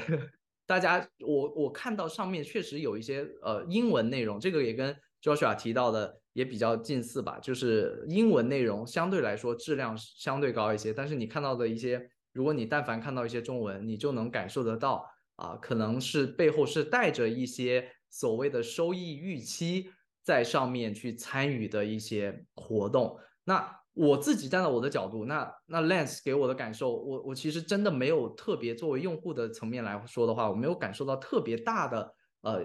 有什么特别不一样的地方，反而是可能它跟链上的所谓的这种去中心化的交互，让我觉得可能还稍微还麻烦一些。那换到如果说 Farcaster，Farcaster 我觉得又是一个很很有意思的一个一个场景，就是它虽然呃像像 Joshua 说的，它那个 Hub 并没有去去公开出来去做这个去中心化，但是我觉得它最给我的一个呃不一样的或者说独特的一个点，就是它它因为它现在此刻处在的这样的一个呃邀请制的这样的一个状态，使得它上面的。这些参与的用户，其实我觉得真的给我一种感受，就是非常难得能见到，就是质量比较高，然后信噪比很很性噪比非常的高，然后同时你在上面真的看到的，你基本你去 follow 任何的人，你都能觉得啊，这个大家至少你都知道，至少是行内的一群人，然后大家都对于这个行业是有一定的这个这个这个认知的情况下，所以这个是此刻的这样的一个。呃，所谓的发卡 r 的门槛，但是我也在设想，随着现在呃这个像像发卡史，他们也是拿了融资，他们拿了 A 十六 Z 的融资，他们一定接下来一定要逐步的是开放，然后让所有人都进来。那我们想象，如果真的它是完全开放的情况下，它的这个差异点和优势，它真的能跟这个 Twitter 有非常大的一个差别吗？就是站在用户的层面，可能除了我们去去想那些收益的预期之外，可能感受真的不是那么的明显。这个是我现在在想的一个问题。但至少我站在用户层面，我是很希望，我我非常自私的希望发卡史能维持现在这样的一个状态，至少它有点像一个高质量的。我们所谓的一个社区，这个感觉还是不错的，但是我知道 这不现实的。对，其实其实因为这个社区做什么，现在咱们刚才提到，这个社区做什么已经不重要了，只要是这批人在一起，什么都 OK，对吧？你今天是是个旅行团，是个什么的，你毕竟你每天吃饭都能看到大佬，如果是这样的话，你大家都 OK 的，就无所谓的。换句话说，他卖的也不是去中心化在这里，去中心化是他的一个招牌，对，但本质上的卖的不是这么回事儿，对吧？因为换句话说，这个 Hub 开不开放，用的人还是用，不用的人还是不用。是的，而且这里面我觉得也要提到一点，就是刚才提到 permissionless 这个词，嗯，包括 Lens 跟 Forecast 在内，他们仍然普通人都进不去了。是的，对吧？就是 permissionless 社交，所谓 permissionless 社交，我们看到这里面还是有一存在一些问题，就是 permissionless 嘛，对吧？这个里面肯定是存在某些，仍然存在某些问题的，所以大家都在努力去去去去进步吧，或者是找到这个破局的关键。同时，我也有一个就是联想到的一个疑问，就是说，如果我们现在去此刻的这个市场的这个发展的一个阶段，我们就去做像 Joshua 提到的可能非常 native 的这样的一个呃 Web 三的 social，它是否真的能呃在现在的市场状况下能？这个存活下来呢？因为我们知道，其实现在 Web 三虽然大家关注的人越来越多，但是我们不得不承认的一个点就是啊，真实的用户其实还是我们根本跟所谓的 Web 二现在互联网的这些用户其实完全是不是一个等量级，而且还有一个叠加因素，就是这个市场里面是有周期的。那周期 这个比较这个低的时候，其实用户更加的少。所以我不知道 Joshua，你认为如果现在这个阶段如果去做一个 Web 三的 social？如果像这样的、这样的带着比较 native 的思路去做的话，它它它是不是也挺难的？对，哇，其实这个 native 我更多的指代的是不一定是 social，OK，你可能是一个 something else，比如说你是一个 game，Web3 的 game 做的很好，但你里面通常来说会加一些 social 元素，嗯，就是你可能是 DeFi，你可能加 social，什么东西都可能加 social 元素，但它不一定非要是 native social，我是说 Web3 native 的应用。但你可以加一些搜索元素。当然，第二个还是，如果说你尝试去做一个 Web3 比较 native 的搜索，可能大家也不知道指的是什么，因为大家都没探索出来是什么。就是你说它跟 Web2 肯定不一样吗？或者或者怎么样？这个大家都在探索。有一些应用说 OK，你发的每个都是 NFT，都可以交易，都可以拍卖或者怎么样的啊？不知道。但是我们知道一点啊，就是目前来讲，你是否能存？我我是很客观的讲，不是说。我我希望去去 impress 什么，就是很客观来讲，现在能否存活的关键是所谓的你的 backer 是谁。嗯，你的 backer 是 A6 星际，他可以把 Web3 的定义给你改了，然后这才是 Web3，对吧？他可以说能 own 的才是，他前一秒是能 own 的才是 Web3，后一秒他站到 f a r c a s t 能里，说 OK 你的内容 own 不了，但这个才是 Web3。嗯，就是你看你的 backer 是谁，对吧？你的 backer 够好，你都能存活。当然了，如果一个很长的市场的角度来讲的话，那这事情很难讲了，嗯，因为呃，所谓的 Web 三这个概念以后还活不活的，咱们都不知道，对吧？就会不会被某些新的概念取代了，或者怎么样了，咱们不知道了。因为我们需要知道一个事情，就是在 Web 三这个概念火起来之前，Web 一跟 Web 二也没什么人提，没有人说什么 Web 二了、Web 一了，那个时候是很少有人这样讲了，嗯，就是有概念，但是很少人每天在挂在嘴边说，哎呀，我们做一个 Web 二什么，对吧？我们说做 Web 二社交不会这样讲的，就做一个网上的东西，只知道现在是 Web 三的什么东西。那这概念会不会也有问题，对吧？这个我们不知道。嗯嗯嗯，对。然后像 Web 三这样的一个 social，它伴随而来，其实大家也经常就是会自然而然的，因为它的所谓的 token 的一些机制，然后也会在这讨论说 Web 三的 social 可能的一个特点是它带来了所谓背后对于这种创作者经济这样的一个模式的一个改变。呃，我不知道这样的一个概念在你看来是。真实的一个呃，可能在长远来看是真实的一个呃，就所谓的范式转移，还是说它是一个伪命题。就是我不知道你对于这种对于创作者经济带来的改变你怎么看？这个对这件事情啊 a p p l case 最多的是是经理，对吧？是 A Sixteen Z 的一个 partner，后来他出去自己做了基金，后来跟啊那个 Jesse Warden 一起做了，他们现在叫 Variant，那我也我也跟他交流过一次。嗯，这个 Web3 的 Creator Economy 这件事情呢，肯定是大家都会很去关注的，因为呃，互联网上的价值转移，在传统来讲，几乎都与内容的流通有关系。因为以往其实转账属于银行，银行业务。那如果在互联网上产生某种价值流通，通常都跟这个有关系。呃，什么订阅服务啦，什么流量广告啦，只你能想到，基本上都是有关系的。嗯，那所以当 Web3 又是价值互联网，大家肯定会猜这里面会有一种联系。那它是怎样的联系？咱们现在。不敢百分百确认，但是它有可能是拥有自己的内容之后再用它变现，或者说是用了自己的内容所以确定了版权，或者是啊 something else，就是咱们现在或者说是更低摩擦的转账，或者更低摩擦的什么东西去去掉中间商的某某些这个 mechanism，咱们现在不敢确定是什么，但是呃大家都认为这里面肯定有东西可挖掘。呃，当然，我们肯定，如果挖掘的时候，我们肯定是一个巨大的受益方，因为你毕竟是做这东西分发的，对吧？那既然这里面信息更多了，只要隐私就高了，那搜索也好，feed 也好，它都会有更多的需求。但是，嗯，到目前来说，在这块的尝试里面，还没有特别成功的案例，没有见到特别成功的案例。就是，当然你说在空投的预期的刺激下，会不会有一些很多人就去刷空投？我觉得是有可能的。但是没有明确的一个案例说，OK，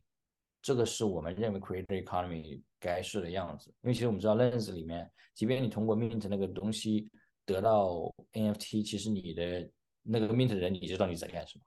对吧？你知道你是为了什么 mint 的？对，他还怎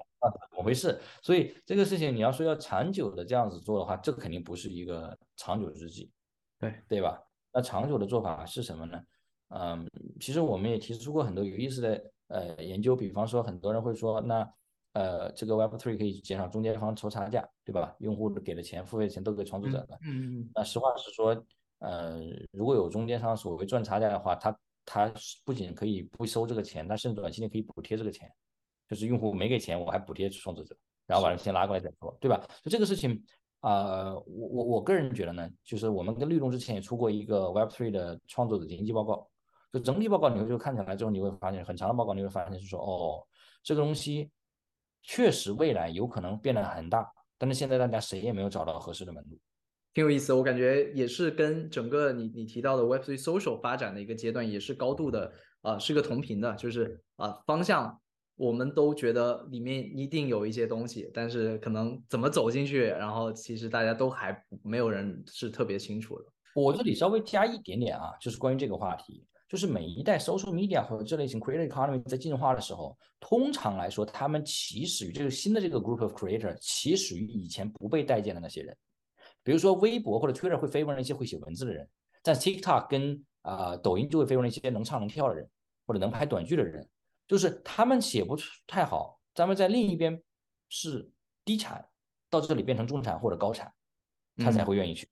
通常来说，不然的话他没有必要进行这种转移。那呃。由于以前的变革，要么是传播载体变革，要么是媒体媒介的变革，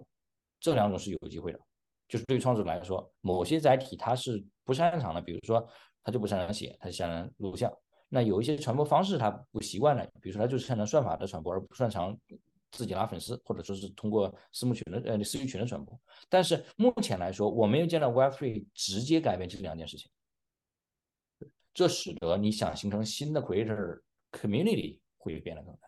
这这是一个强点。那 Joshua，你们是做一个数据的一个分发协议，你刚刚也提到，你们是啊，一直是能看到所谓的金融类的一些一些数据也好，或者说非金融属性的一些交互数据也好，我不知道呃，数据分发协议你会如何定义它在这个所谓的 Web 三 social？整个发展的过程中，你们扮演的一个角色，你会怎么去定义？啊，其实我们更多说叫信息分发，当然这里面信息跟数据是比较相近的，对吧？所以其实呃，数据的 interpretation 就是信息，就数据被解析了就是信息了嘛。嗯呃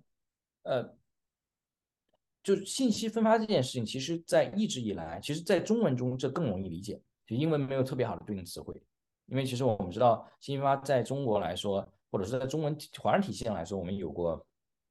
搜索引擎，对吧？像是百度，有过，当然在那之前有过黄页、好一二三这些导航站，然后之后有这个算法分发，啊，当然对应的欧美来说，其实一开始也有导航站，比如说那个 Zip2，就是伊朗马斯克第一个创业项目，就是就是导航站，对吧？雅虎导航这也是，你信息很少的时候就就干这个。嗯，一共一百个网页都给你列出来了，然后网页多一点，你有基本的搜索啊，当然以后搜索会进化的更聪明。嗯，当网页能变化的时候，你有订阅，当然订阅会变得更聪明，以至于它逐渐变成双向了，就变成 social media。那当然最后还有算法。那在这个过程中，其实呃，就如同一个商品或者是一个生产的一个实实实际的物品来说，它都要通过生产、存储、呃运输和消费，对吧？比如说生生面包。是一样的，信息也需要生产信息、存储信息、分发信息、消费信息或者展示信息。那在这个流程中呢，其实呃，R C 三的所谓定位也好或者意义也好，就在于我们做分发。那分发就有这么一些特点，比如说呃，首先它只关心 A 点到 B 点，不关心分发的是什么。就比如说，它这个内容是否是加密的，是否是什么东西的，这个与我们其实是没有关系的，嗯，对吧？你加密就加密，你自己去解加解密付费，这个是你自己的事情啊。首先是我们不处理这个事情，就是我们只处理 A 点到 B 点。其次就是说，啊，我们所有的业务几乎都会围绕本身信息被更高效利用的效率、安全性还有隐私这等等这些核心特性，就是它不会去呃涉及到任何其他东西，这就是。呃，类似于一个 Web Two 的信息分发协议，但它加上了一些 Web Three 的价值观，就是我们很关心一些呃可能 Web Two 时期大家不会关心的东西。嗯，最后就是呃，作为一个信息分发协议来说，我们会不断的去探索这个分发形式或者说呃分发渠道的这种边界，因为其实对于 RSS 传统的 RSS 来说，它只有一种分发形式，就是订阅它。嗯，但对我们来说，作为一个信息分发协议，我们会想的更多一些。比如说信息流也好啊，搜索也好啊，或者其他什么东西也好，我们希望去不断的拓宽它的它的边界，作为一个信息分发协议来说。所以，嗯，其实呃这里面的一个比较简单的价值观就是，一则信息不管它是以什么样的形式，在哪一个场景下，在哪一个设那个 decentralized network 里面被创造的，我们都应该使它是可被消费、可读而且可被拿到的，就 accessible 那呃。在这个过程中，其实我们会看到有一些应用会说，比如说我举个例子来讲，啊，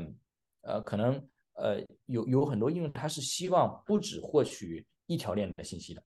可能说 OK，对，比如说你是一个游戏，你说你要用钱包注册，那你可能希望知道对面那个人是什么人，那你可能希望说，他最近的动态是什么？他动态其实很多链，因为其实大家知道，现在几乎大家都在很多链上，Layer 一往 Layer two 各种 Polygon BSC 上有有动作，对吧？嗯，或者说你是个 Scan。你想做一个 scan，你不是一个像 Ether scan 只 scan 一个链，你是我们看 Ether scan 会发现，它非常反人性。你只能看一次看一个链，你只能一次看一个链里面的一种交易。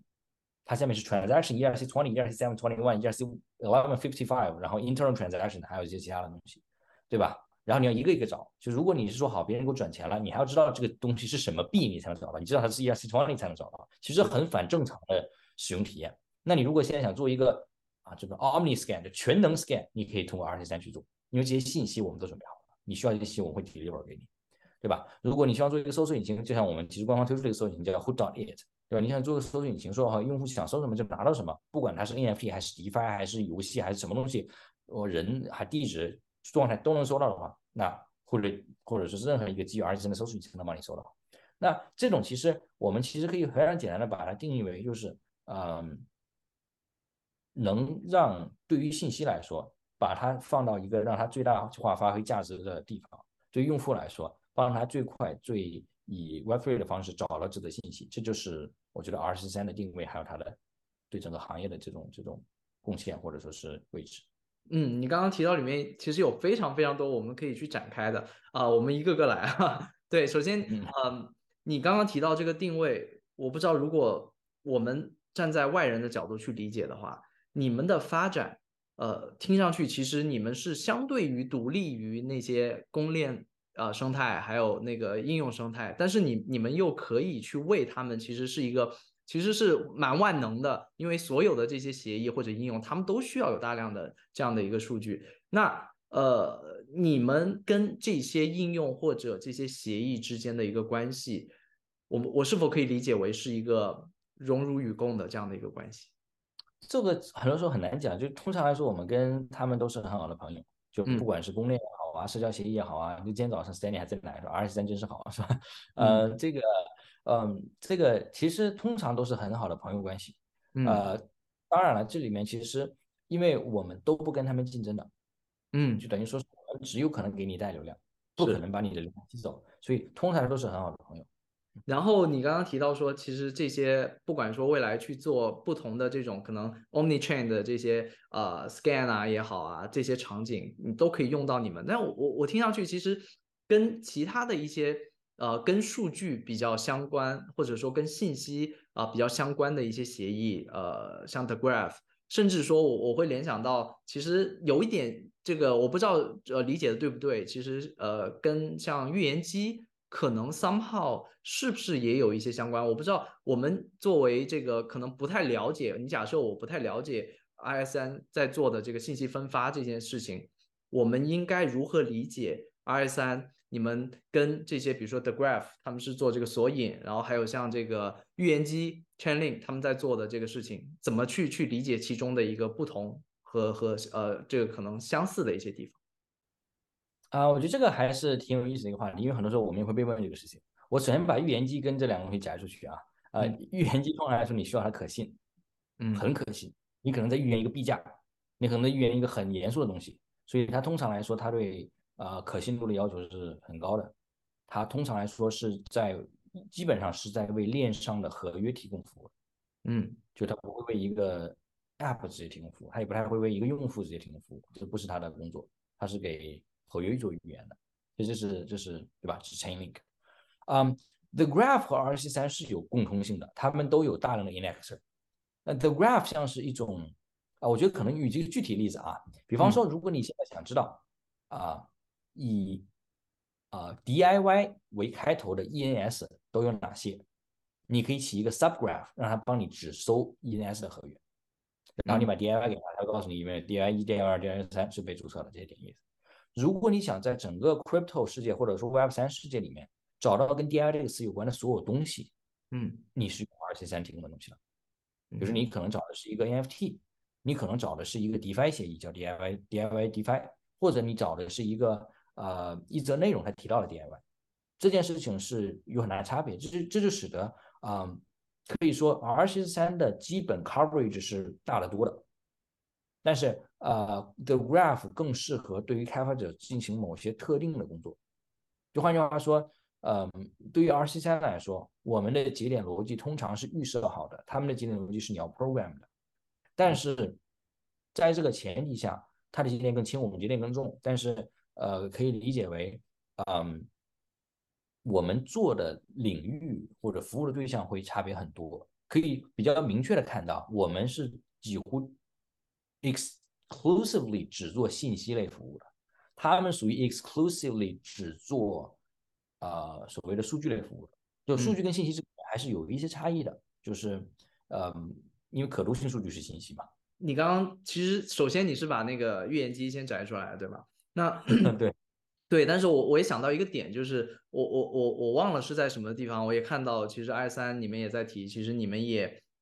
呃一直在可能在尝试。链接 Web 二到 Web 三的一些东西，我不知道，就可能呃，可能不知道现在阶段是怎么样，但是我我好像 somehow 有看到过这样的一个信息，对，但是呃，我当时想到这个预言机跟你们相似的点，其实就是关于链接 Web 二到 Web 三这样的一个事情。那在这样的一个层面，链接 Web 二到 Web 三的层面，呃，RSS 三你们这个扮演的一个角色又是什么样子呢？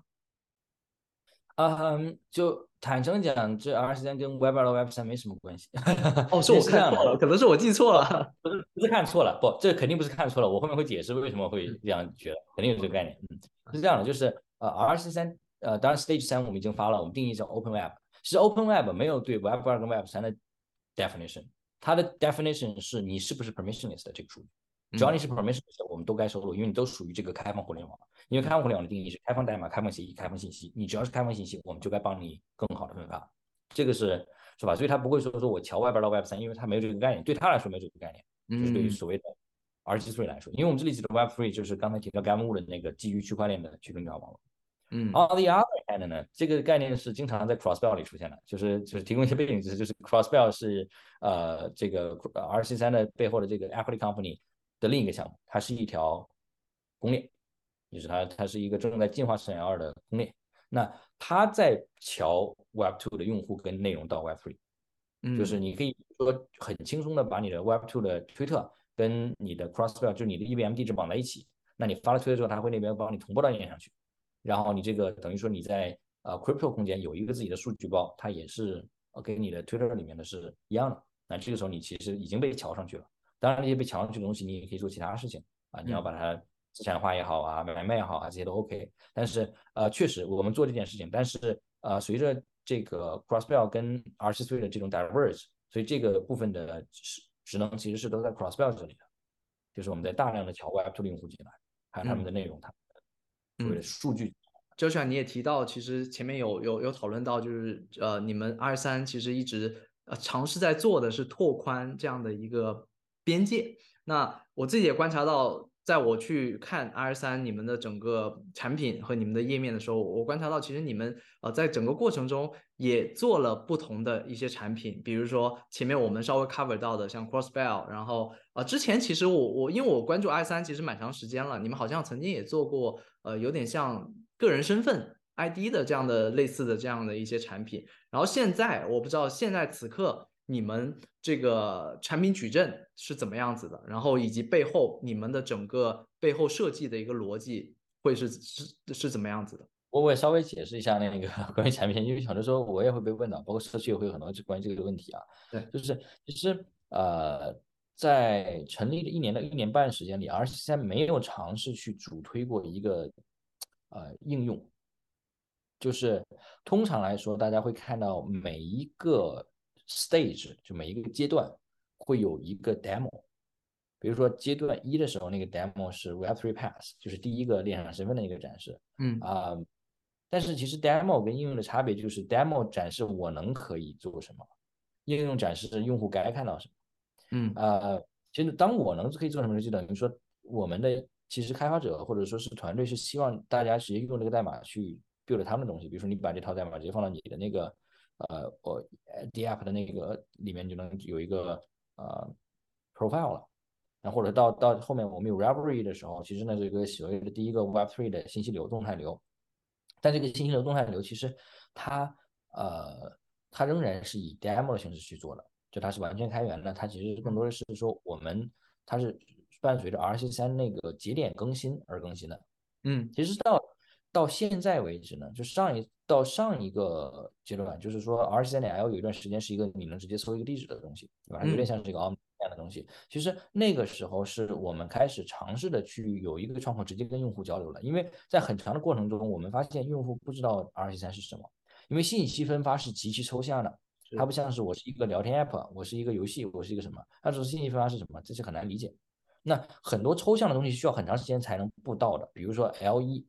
L 二。是花了很长时间、很多年，大家很多钱，大家知道是什么？信息分发其实你很难知道它是什么，所以我们开始尝试做这个尝试。而到现在呢，其实我们开始呃，开始在呃，就是把它又提出来了，说 OK，我们终于要做一个属于 R 十三这个项目组的一个核心的 C 端应用了，属于就是那个 Hoodit，就是它的搜索引擎。因为搜索引擎其实可以 cover 本来的 feed，会 cover 其他的东西。那呃，这个这件事情呢？呃，我们一直以来其实是更多的希望以开发者为主的，嗯，就是包括去年我们可能有不到一点五一点五个 B 的，就十五亿的请求数，那当然里面这是毛请求数啊，里面可能有垃圾请求乱七八糟，我们不知道，但是啊，可能百分之九十五以上，或者甚至百分之九十七、九十八都是第三方的，就我们其实第一方的很少，但是啊，我们也逐渐发现，其实我们可以做一些第一方的东西，或者说是啊。探索边界探索性的东西来来来做，而且不只是当成 demo 来做，而是当成一些呃主要的应用来做，因为它其实是有有其类型的。我们其实啊过去在这种 demo 的呃这种研发和 demo 的废弃上是很果断的，说好这个 demo 基本上完成它的使命了，我们就把它撤掉了，我们不再喝了。这个是很啊很很对其他项目组来说可能这个是比较奇怪的，但是因为我们本身一直是以 network 以 protocol 以开发者为主的，但现在我们其实也希望说啊能不能直接让用户能感知到，就虽然说用户可能对这个东西的感知是说 OK，R 三是个搜索引擎。但这个事情其实对于我们来讲，它稍微好于 R 三是一个一大段我忘了是什么的东西。嗯，他知道说，因为搜索确实是一种主要的信息分发方式。就我们我们不会说它是个搜索引擎，对吧？R 三其实不是，因为 R 三跟 Hoot 是分开的，他们的服务也是分开的，他们技术是分开的。但是呃，你至少在用户的心中的定位也好、定义也好、概念也好，是更清晰的。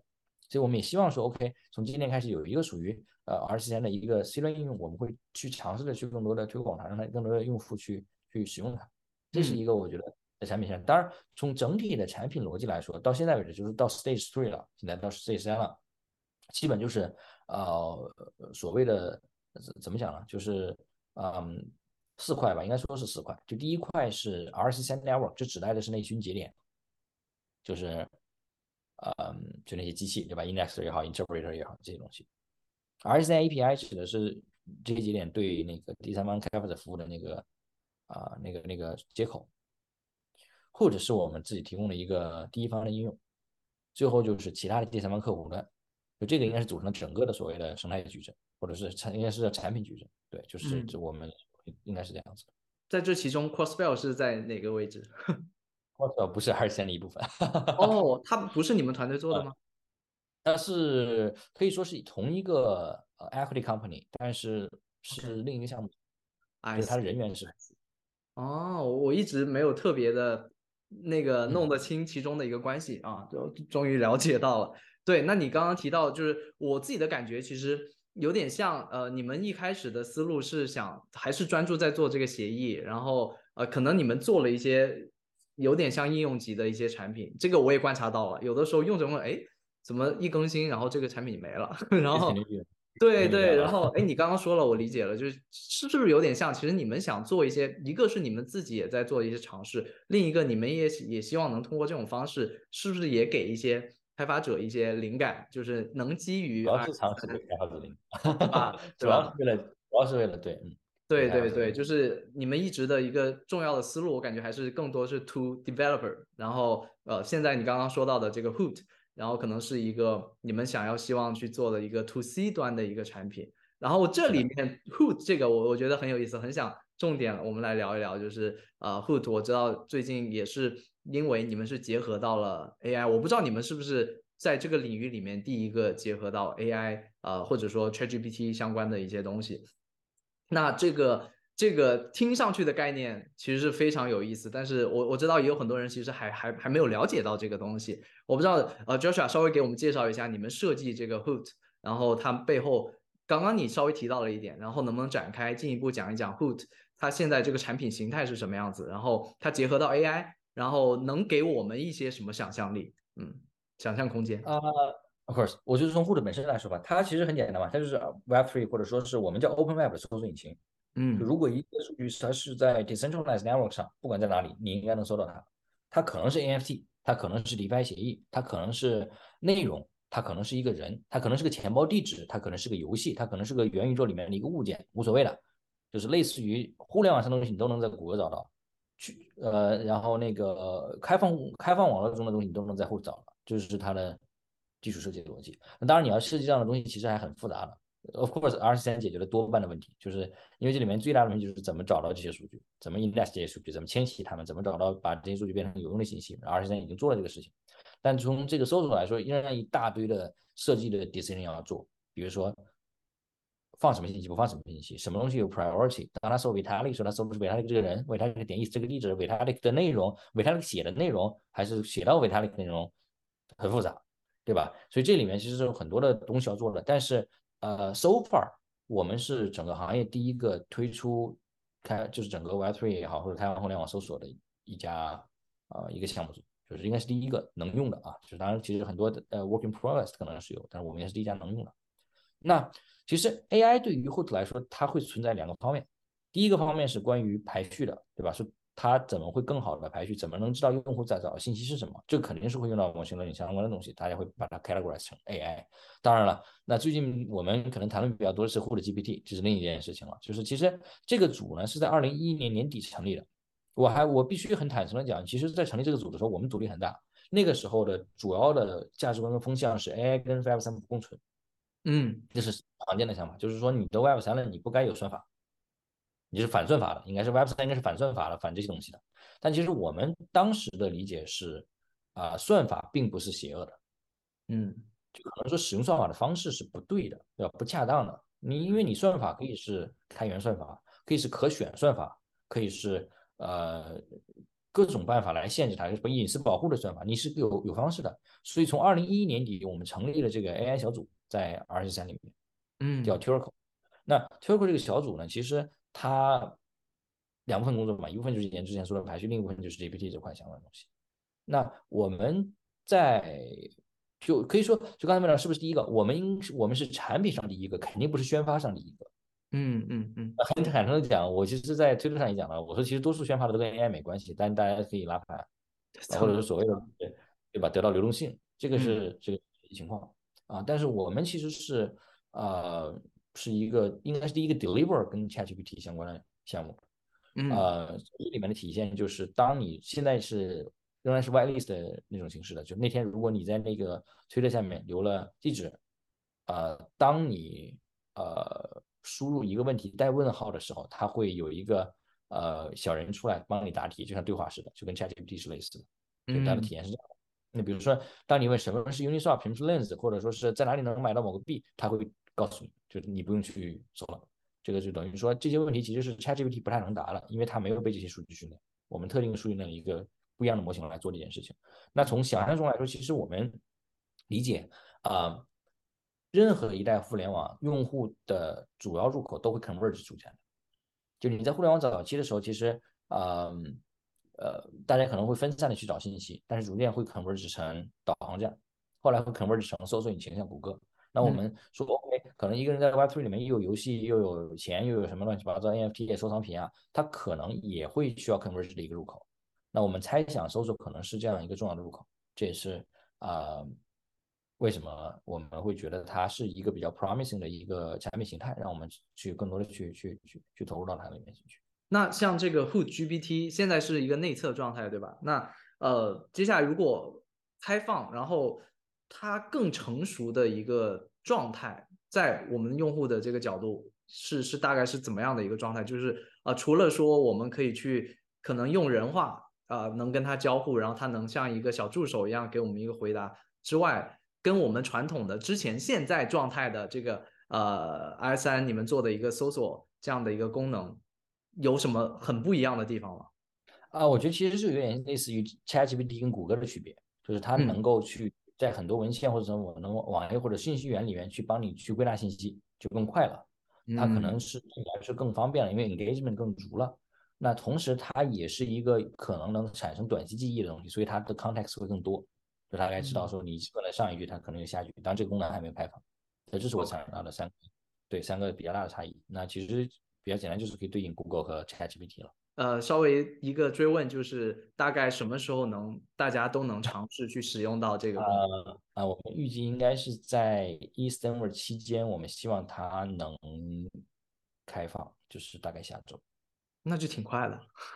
对对对，因为其实公测的呃内测用户也很多，嗯，内测有几，其实跟公测差别也不大了，所以说应该会很。呃，最近几天我看到刚刚好也是你们发布了一个你们的这个 C three 是你们的第三阶段的一个相关的一个啊挺长的一段信息。那其中其实有挺多的地方，刚刚我们也讨论到了，但是我也想进一步的请 Joshua 稍微啊比较结构化的跟大家来梳理梳理。其中呃我不知道呃如果让你来总结其中的一个。最核心的一些一些你们想表达跟大家大家去去去去传递的一些信息，你会怎么去去说这个事情？对啊，其实咱们刚才已经 cover 了很多了啊，而且其实在发这个新闻之前，因为 ChatGPT 火了，所以我们 HoodGPT 先发了，就是 Hood 还没发，HoodGPT 先发了。嗯啊呃是这样的，就是呃说就是你其实里面定义三个事情嘛，第一是我们呃 network 和 API 都升级了，就它比以前更 powerful。然后我们其实是把那个呃很多跟 network 有关的东西上到官网上了，你可以实时看到这个 network 现在的状况，服务了多少的节点啊，或者说是服务了多少的用户啊，然后啊有在活跃度是怎样的，你是能看到的了。然后第二个就是啊，我们把 scope 从以前的所谓的 Web 三定义成 Open Web 了，这是很久以来我们一直想做的一个事情。嗯，但是一直其实 Open Web 就是所谓的 Web 三或者 Blockchain 以外的信息源很少。那我们其实也是借着 Nostr 终于有一个啊，就是 Web3 或者 Blockchain 以外的信息源，就把那个 Open Web 的概念提出来了。就是我们希望去更多的去讲说，呃，下一代互联网里面不只有区块链，那只要你是一个呃不是一个 Walled Garden，只要你是一个愿意去这组信息们，你是愿意去跟全人类分享的，那你都应该是一个去对抗 World Garden 的一个力量，那是所谓的团结一切可以团结力量。我们认为我们应该去定义它为 Open Web，所以这个时候是是我会指导我们后续在呃选择支持哪些 network 上会有一些指导性作用，就是我们会更多的 cover 一些啊信息量或者说是信息质量很好，但是可能它不是 blockchain 的一些 network。那最后当然就是推出 Hood 本身，因为以前其实没有说过推出 Hood 本身，那推出 Hood 本身，并且是也跟大家讲说，OK，其实做一个 search engine 很困难，在 Web3 里面，或者说在 Open 然后在 Open Web 里面，如果我们希望把啊搜索引擎做好，做了很多的尝试，而且我们也是 deliver 了这个概念，就是我们希望它成为一个主战式的啊，或者说比较强大的官方应用去做。你刚刚有个重点，这个是我很很希望再稍微追问一下，就是这个 O Open Web 这个概念，我我看到你们也是比较着重的在在提出它跟 Web 三相对应的一些东西，能不能稍微再给大家呃展开一点，就是呃 Open Web 跟现在大家讨论的 Web 三之间的差别是是什么样子？其实 Open Web 的概念其实也很久了，但是其实很少有人关注。就是我刚才咱们有带到过，就是叫做 Open Code、Open Protocol、Open Information，就是呃。开放代码、开放协议、开放信息，那呃，其实很很正，就是很很很基础的来讲，只要是一个被正确的实施的公链，它一定属于 Open Web。嗯，因为代码肯定是开源的，它上面的协议各种各种协议肯定是公开的，它的信息你都是谁都能够 access，所以它肯定属于。但是反过来肯定，因为可以说我们可以说 Open Web 包含了区块链，包含了 Web 三。但是 Web 三没有包含 Open Web，所以这里面还有其他的东西。就我们定义的时候，其实就像是那个定义是否是证券，对吧？它有一个固定的标准，我们也有固定标准，就是它是否是开源代码，呃，是否是呃公开协议，是否是公开信息的。那其实对于 R 十三来说，更多的其实关注的会是它的公开信息部分，就是你是否是一个 permissionless 的信息。如果你是一个 permissionless 信息，我们通常来说会愿意去。呃，去 cover 它。当然，我们也我们更 favor 那些在 decentralized network 上，而非是在你自己服务器上的信息。因为这部分其实我们呃还是较为呃苛刻的。因为其实搜索引擎，所谓搜索引擎有各种的啊逻辑嘛。其实我们现现在也看到搜索引擎各种逻辑。比方说，有一些搜索引擎就跟咱们刚刚讲的搜索一样，就是或者说是嗯 game 一样，就是它可能是为了呃 Web3 的用户做的，对吧？它可能推特也支持，什么东西也支持。可能它是跟 Google 一样，但是搜了之后有收益的，比如说 BAT、Brave，对吧？但也可能像我们这样，我们只是 cover Open Web 的。那其实对于 R 三来说，这个整个 scope 的变化就意味着我们会有能力去 cover 更多以前不能的东西。那整个 Open Web 我们也希望它的发展情况是呃远超过 Web3 本身的，因为我们其实知道很多业务不非要上链。它上链可能是有些东西是对的，有些东西可能不对，但是不是说不上链的东西就必须在一个 centralized server 上，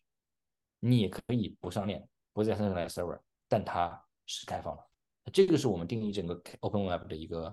呃核心的理念。我感觉就是，如果我的理解的话，就是一个其实范畴更大了，就是呃像现在一些协议，像 Nostra，然后还有像那个 Mastodon，他们可能相对来说。都不一定是跟区块链有非常强的这个，但是他们都可以被列为可能在你的那个定义之下的是算是 Open Web 的这样的一个概念里面，对吧？对，然后这这里其实有一个可能是我我我非常想想想向 Joshua 请教的，就是你们一直在做的是一个信息分发，它是关于呃这个把一个信息进行打包，然后再进行一个这个整理成可能大家可读呃可以比较容易理解的这样的一个信息。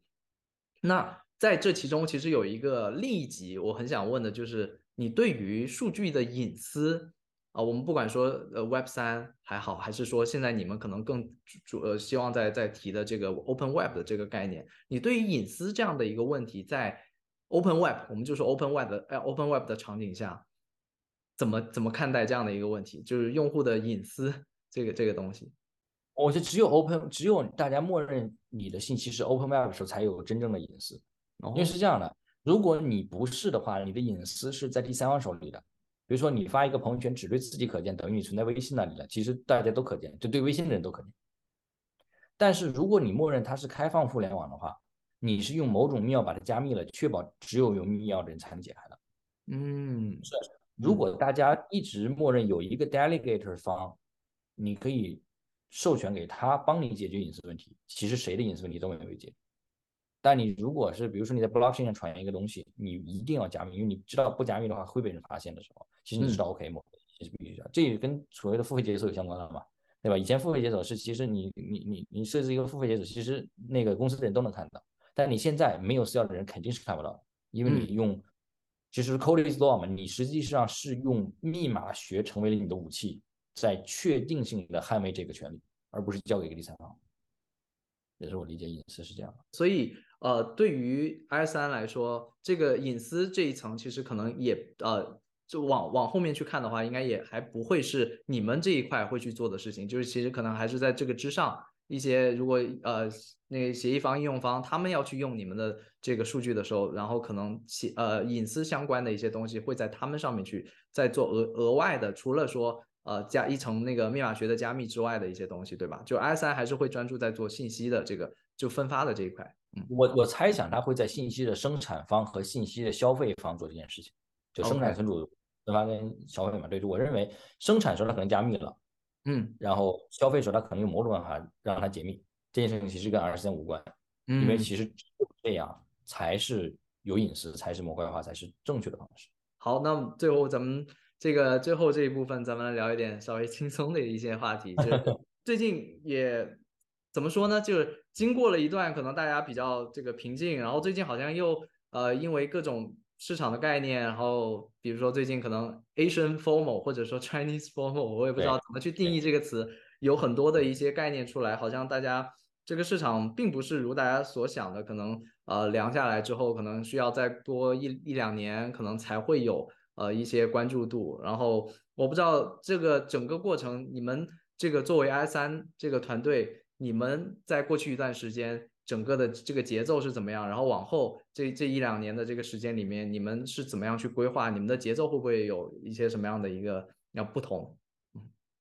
啊，其实从团队来说，我们仍然在扩张，而且我预计在过去未来两年还会持续扩张，因为其实不管熊市还是牛市，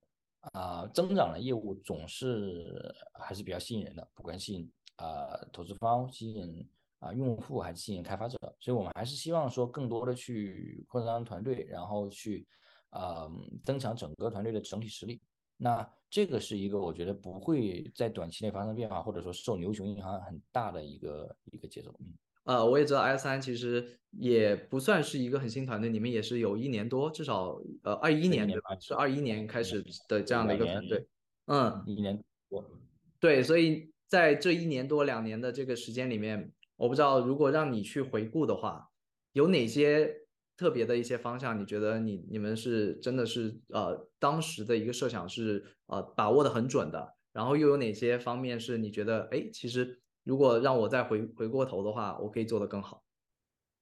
啊，我觉得把握很准的一件事情就是我们赌中了 Web 三的 social 也好，或者说 publishing 也好，或者说是或者更泛泛的讲，就是呃。开放互联网里面，原信息的增加或者原数据增加是我们赌中了的。嗯，就是如果不增加的话，大家都只是普通的比特币转账，这个这个 R 十三就没什么卵用，对吧？同时，我们赌中了大概率协议不会只有一家，而是百花齐放的。OK，因为你一家的话，那他家就自己变成变成最大的就自产自销了，全面自产自销了。对吧？你就不一定需要分发协议，就全世界只有一个网站，那那那 是，对吧？这就不 work 了。但是现在其实不是这样的，对吧？全世界有很多个各种各种搜索协议，这两个是我觉得大方向上赌的很重的事情。呃，对，就是这他们的重要性很大，以至于说我们的大方向上没有犯大的错误。就是对各个东西的集成啊，或者说是对各个协议的各种支持，这个是没有犯错误。这也使得其实呃我们在后续的发展中是比较受益的。那当然，嗯，如果说哪里做的不够好的话，我觉得呃其实呃就就复盘来说啊，其实我们在搜索的数据题目可能是我们确实是已经是第一的数据题目方了，我们已经是确定性的。呃，比比方说，比如说对 Lens Forecast 来说，我们是他们官方以外都是最大的 indexer 了，也是最大的数据题目方。但是我觉得其实很多时候做的还是不够呃激进，或者说是不够有信心的，就是因为呃，其实很多时候你可以更大力出奇迹一些，对某些业务的投入，或者是对某些呃方向上的压注，其实是可以更更更大力一些，因为啊，整个行业仍然处于一个非常。早期非常混沌的阶段，就是这这这就是更激进的做法，其实是可以有机会给大家或者说给整个项目获得更多的优势的。那当然，嗯，这个也有可能是因为咱们已经过完这段时间了。我们说，我当时做的是对的，所以我们想做的很积极。对对，但都很自然。对你这些其实都都不管说因为什么样的因素，它其实都是非常自然而然的去产生的一些思考，我觉得都很都会很有价值。嗯，那接下来这个行业走到这个阶段，虽然你也说到，其实它还是比较相对比较早，但是其实它也经过了一些所谓的叙事的一些迭代。接下来往后看，你会比较期待这个行业有哪些方面的一些积极的一些变化呢？或者哪些方向你觉得可能会比较值得令人期待？啊，我们很期待 Open Web 方向啊，那当然，我们很我们很期待，就是说，对，就是说，就就是说。除了 blockchain 以外，在这个很开放的环境下，我们能做出什么来？因为其实大家对 Web2 的诟病，或者很多时候讲 blockchain 的好处，那些好处并不是只有 blockchain 才有的，嗯，很多 network 都可以有，包括其实呃，其实呃，我们说 Web One 的时期也有很多的发明，很多的所谓 d Web 的东西，它不一定是割裂，但是它有很好的效果，它有很好的技术架构，但它因为这样那样的原因没有火起来。那我们希望看到说整个 Open Web 会有多大的 synergy？因为如果 Open Web 的参与人数越多，按理来说它的合力是远大于一个 World Garden Web 他们互相之间的合力的，对吧？因为你是你是基本上互相是叠加的，你用户也是我的用户，你的信息也是我的信息，大家一起叠加的。当然这件事情在 Blockchain 已经验证了，我们说是不是 Outside Blockchain 我们能更多的验证这件事情？那这个是我觉得我们是比较期待，因为呃狭义的 Web3 其实。呃，怎么讲呢？就是，嗯，其实 Web3 本身的概念也在拓宽。就以前狭义的 Web3，我刚才讲了，说 Web3 Game、Web3 Social 已经开始被拓宽了，它都不一定是去中心的了，对吧？它它它很多东西在在在在更改定义。那我觉得在这个更改定义的过程中，啊，其实已经有了比较多的分叉了。比如说，我其实更愿意分叉成，比如说这个东西是是 Social Fi，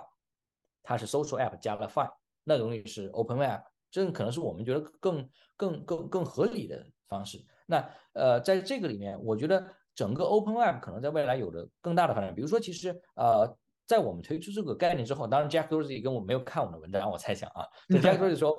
说大家来 Nostr 来 join this Open Web，他也会讲 Open Web 这个词。嗯嗯。因为其实呃，如果讲叙事的话，我觉得这会是一个挺性感的叙事，就是它仍然在传承着一直以来的去中心化也好啊。或者说是抗审查或者什么东西的这种这种 Web3 的核心概念，但同时它更扩大了，它的扩大使得一些以前的 Blockchain 里面实现的不好或者实现不了的东西也能实现了。那我觉得这里面的潜力是很大的。这个很有意思，因为你你你刚刚提到 Jack Dorsey，然后就想到 Open Web 是不是？哎，真的，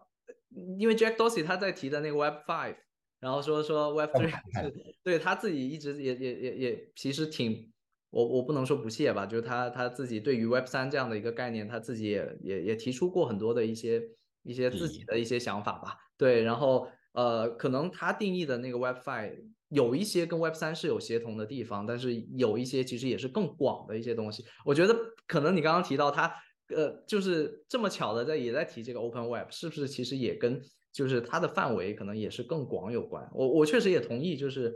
Open Web 以你们这样提的这样的一个概念、这个范畴来说，听上去确实也是一个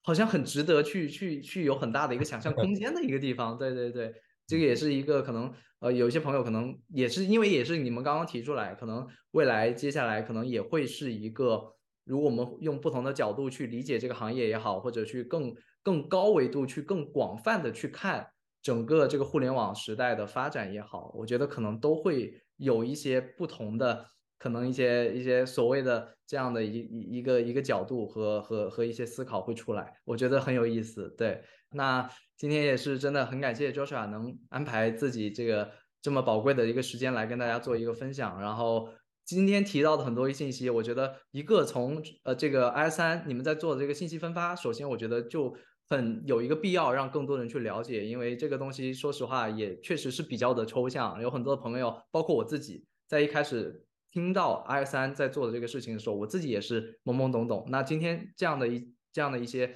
内容，从 Joshua 作为这样在做这件事情的人的口中去说出来，我觉得大家都可以更加的可以去理解你们在做的事情，并且其实。大家也更了解到你们在做的可能一个 to C 的一个产品，就是一个搜索这样的一个产品，可能也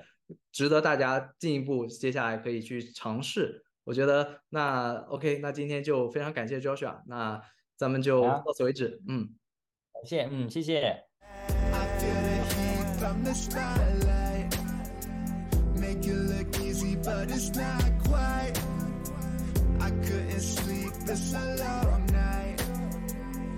never left.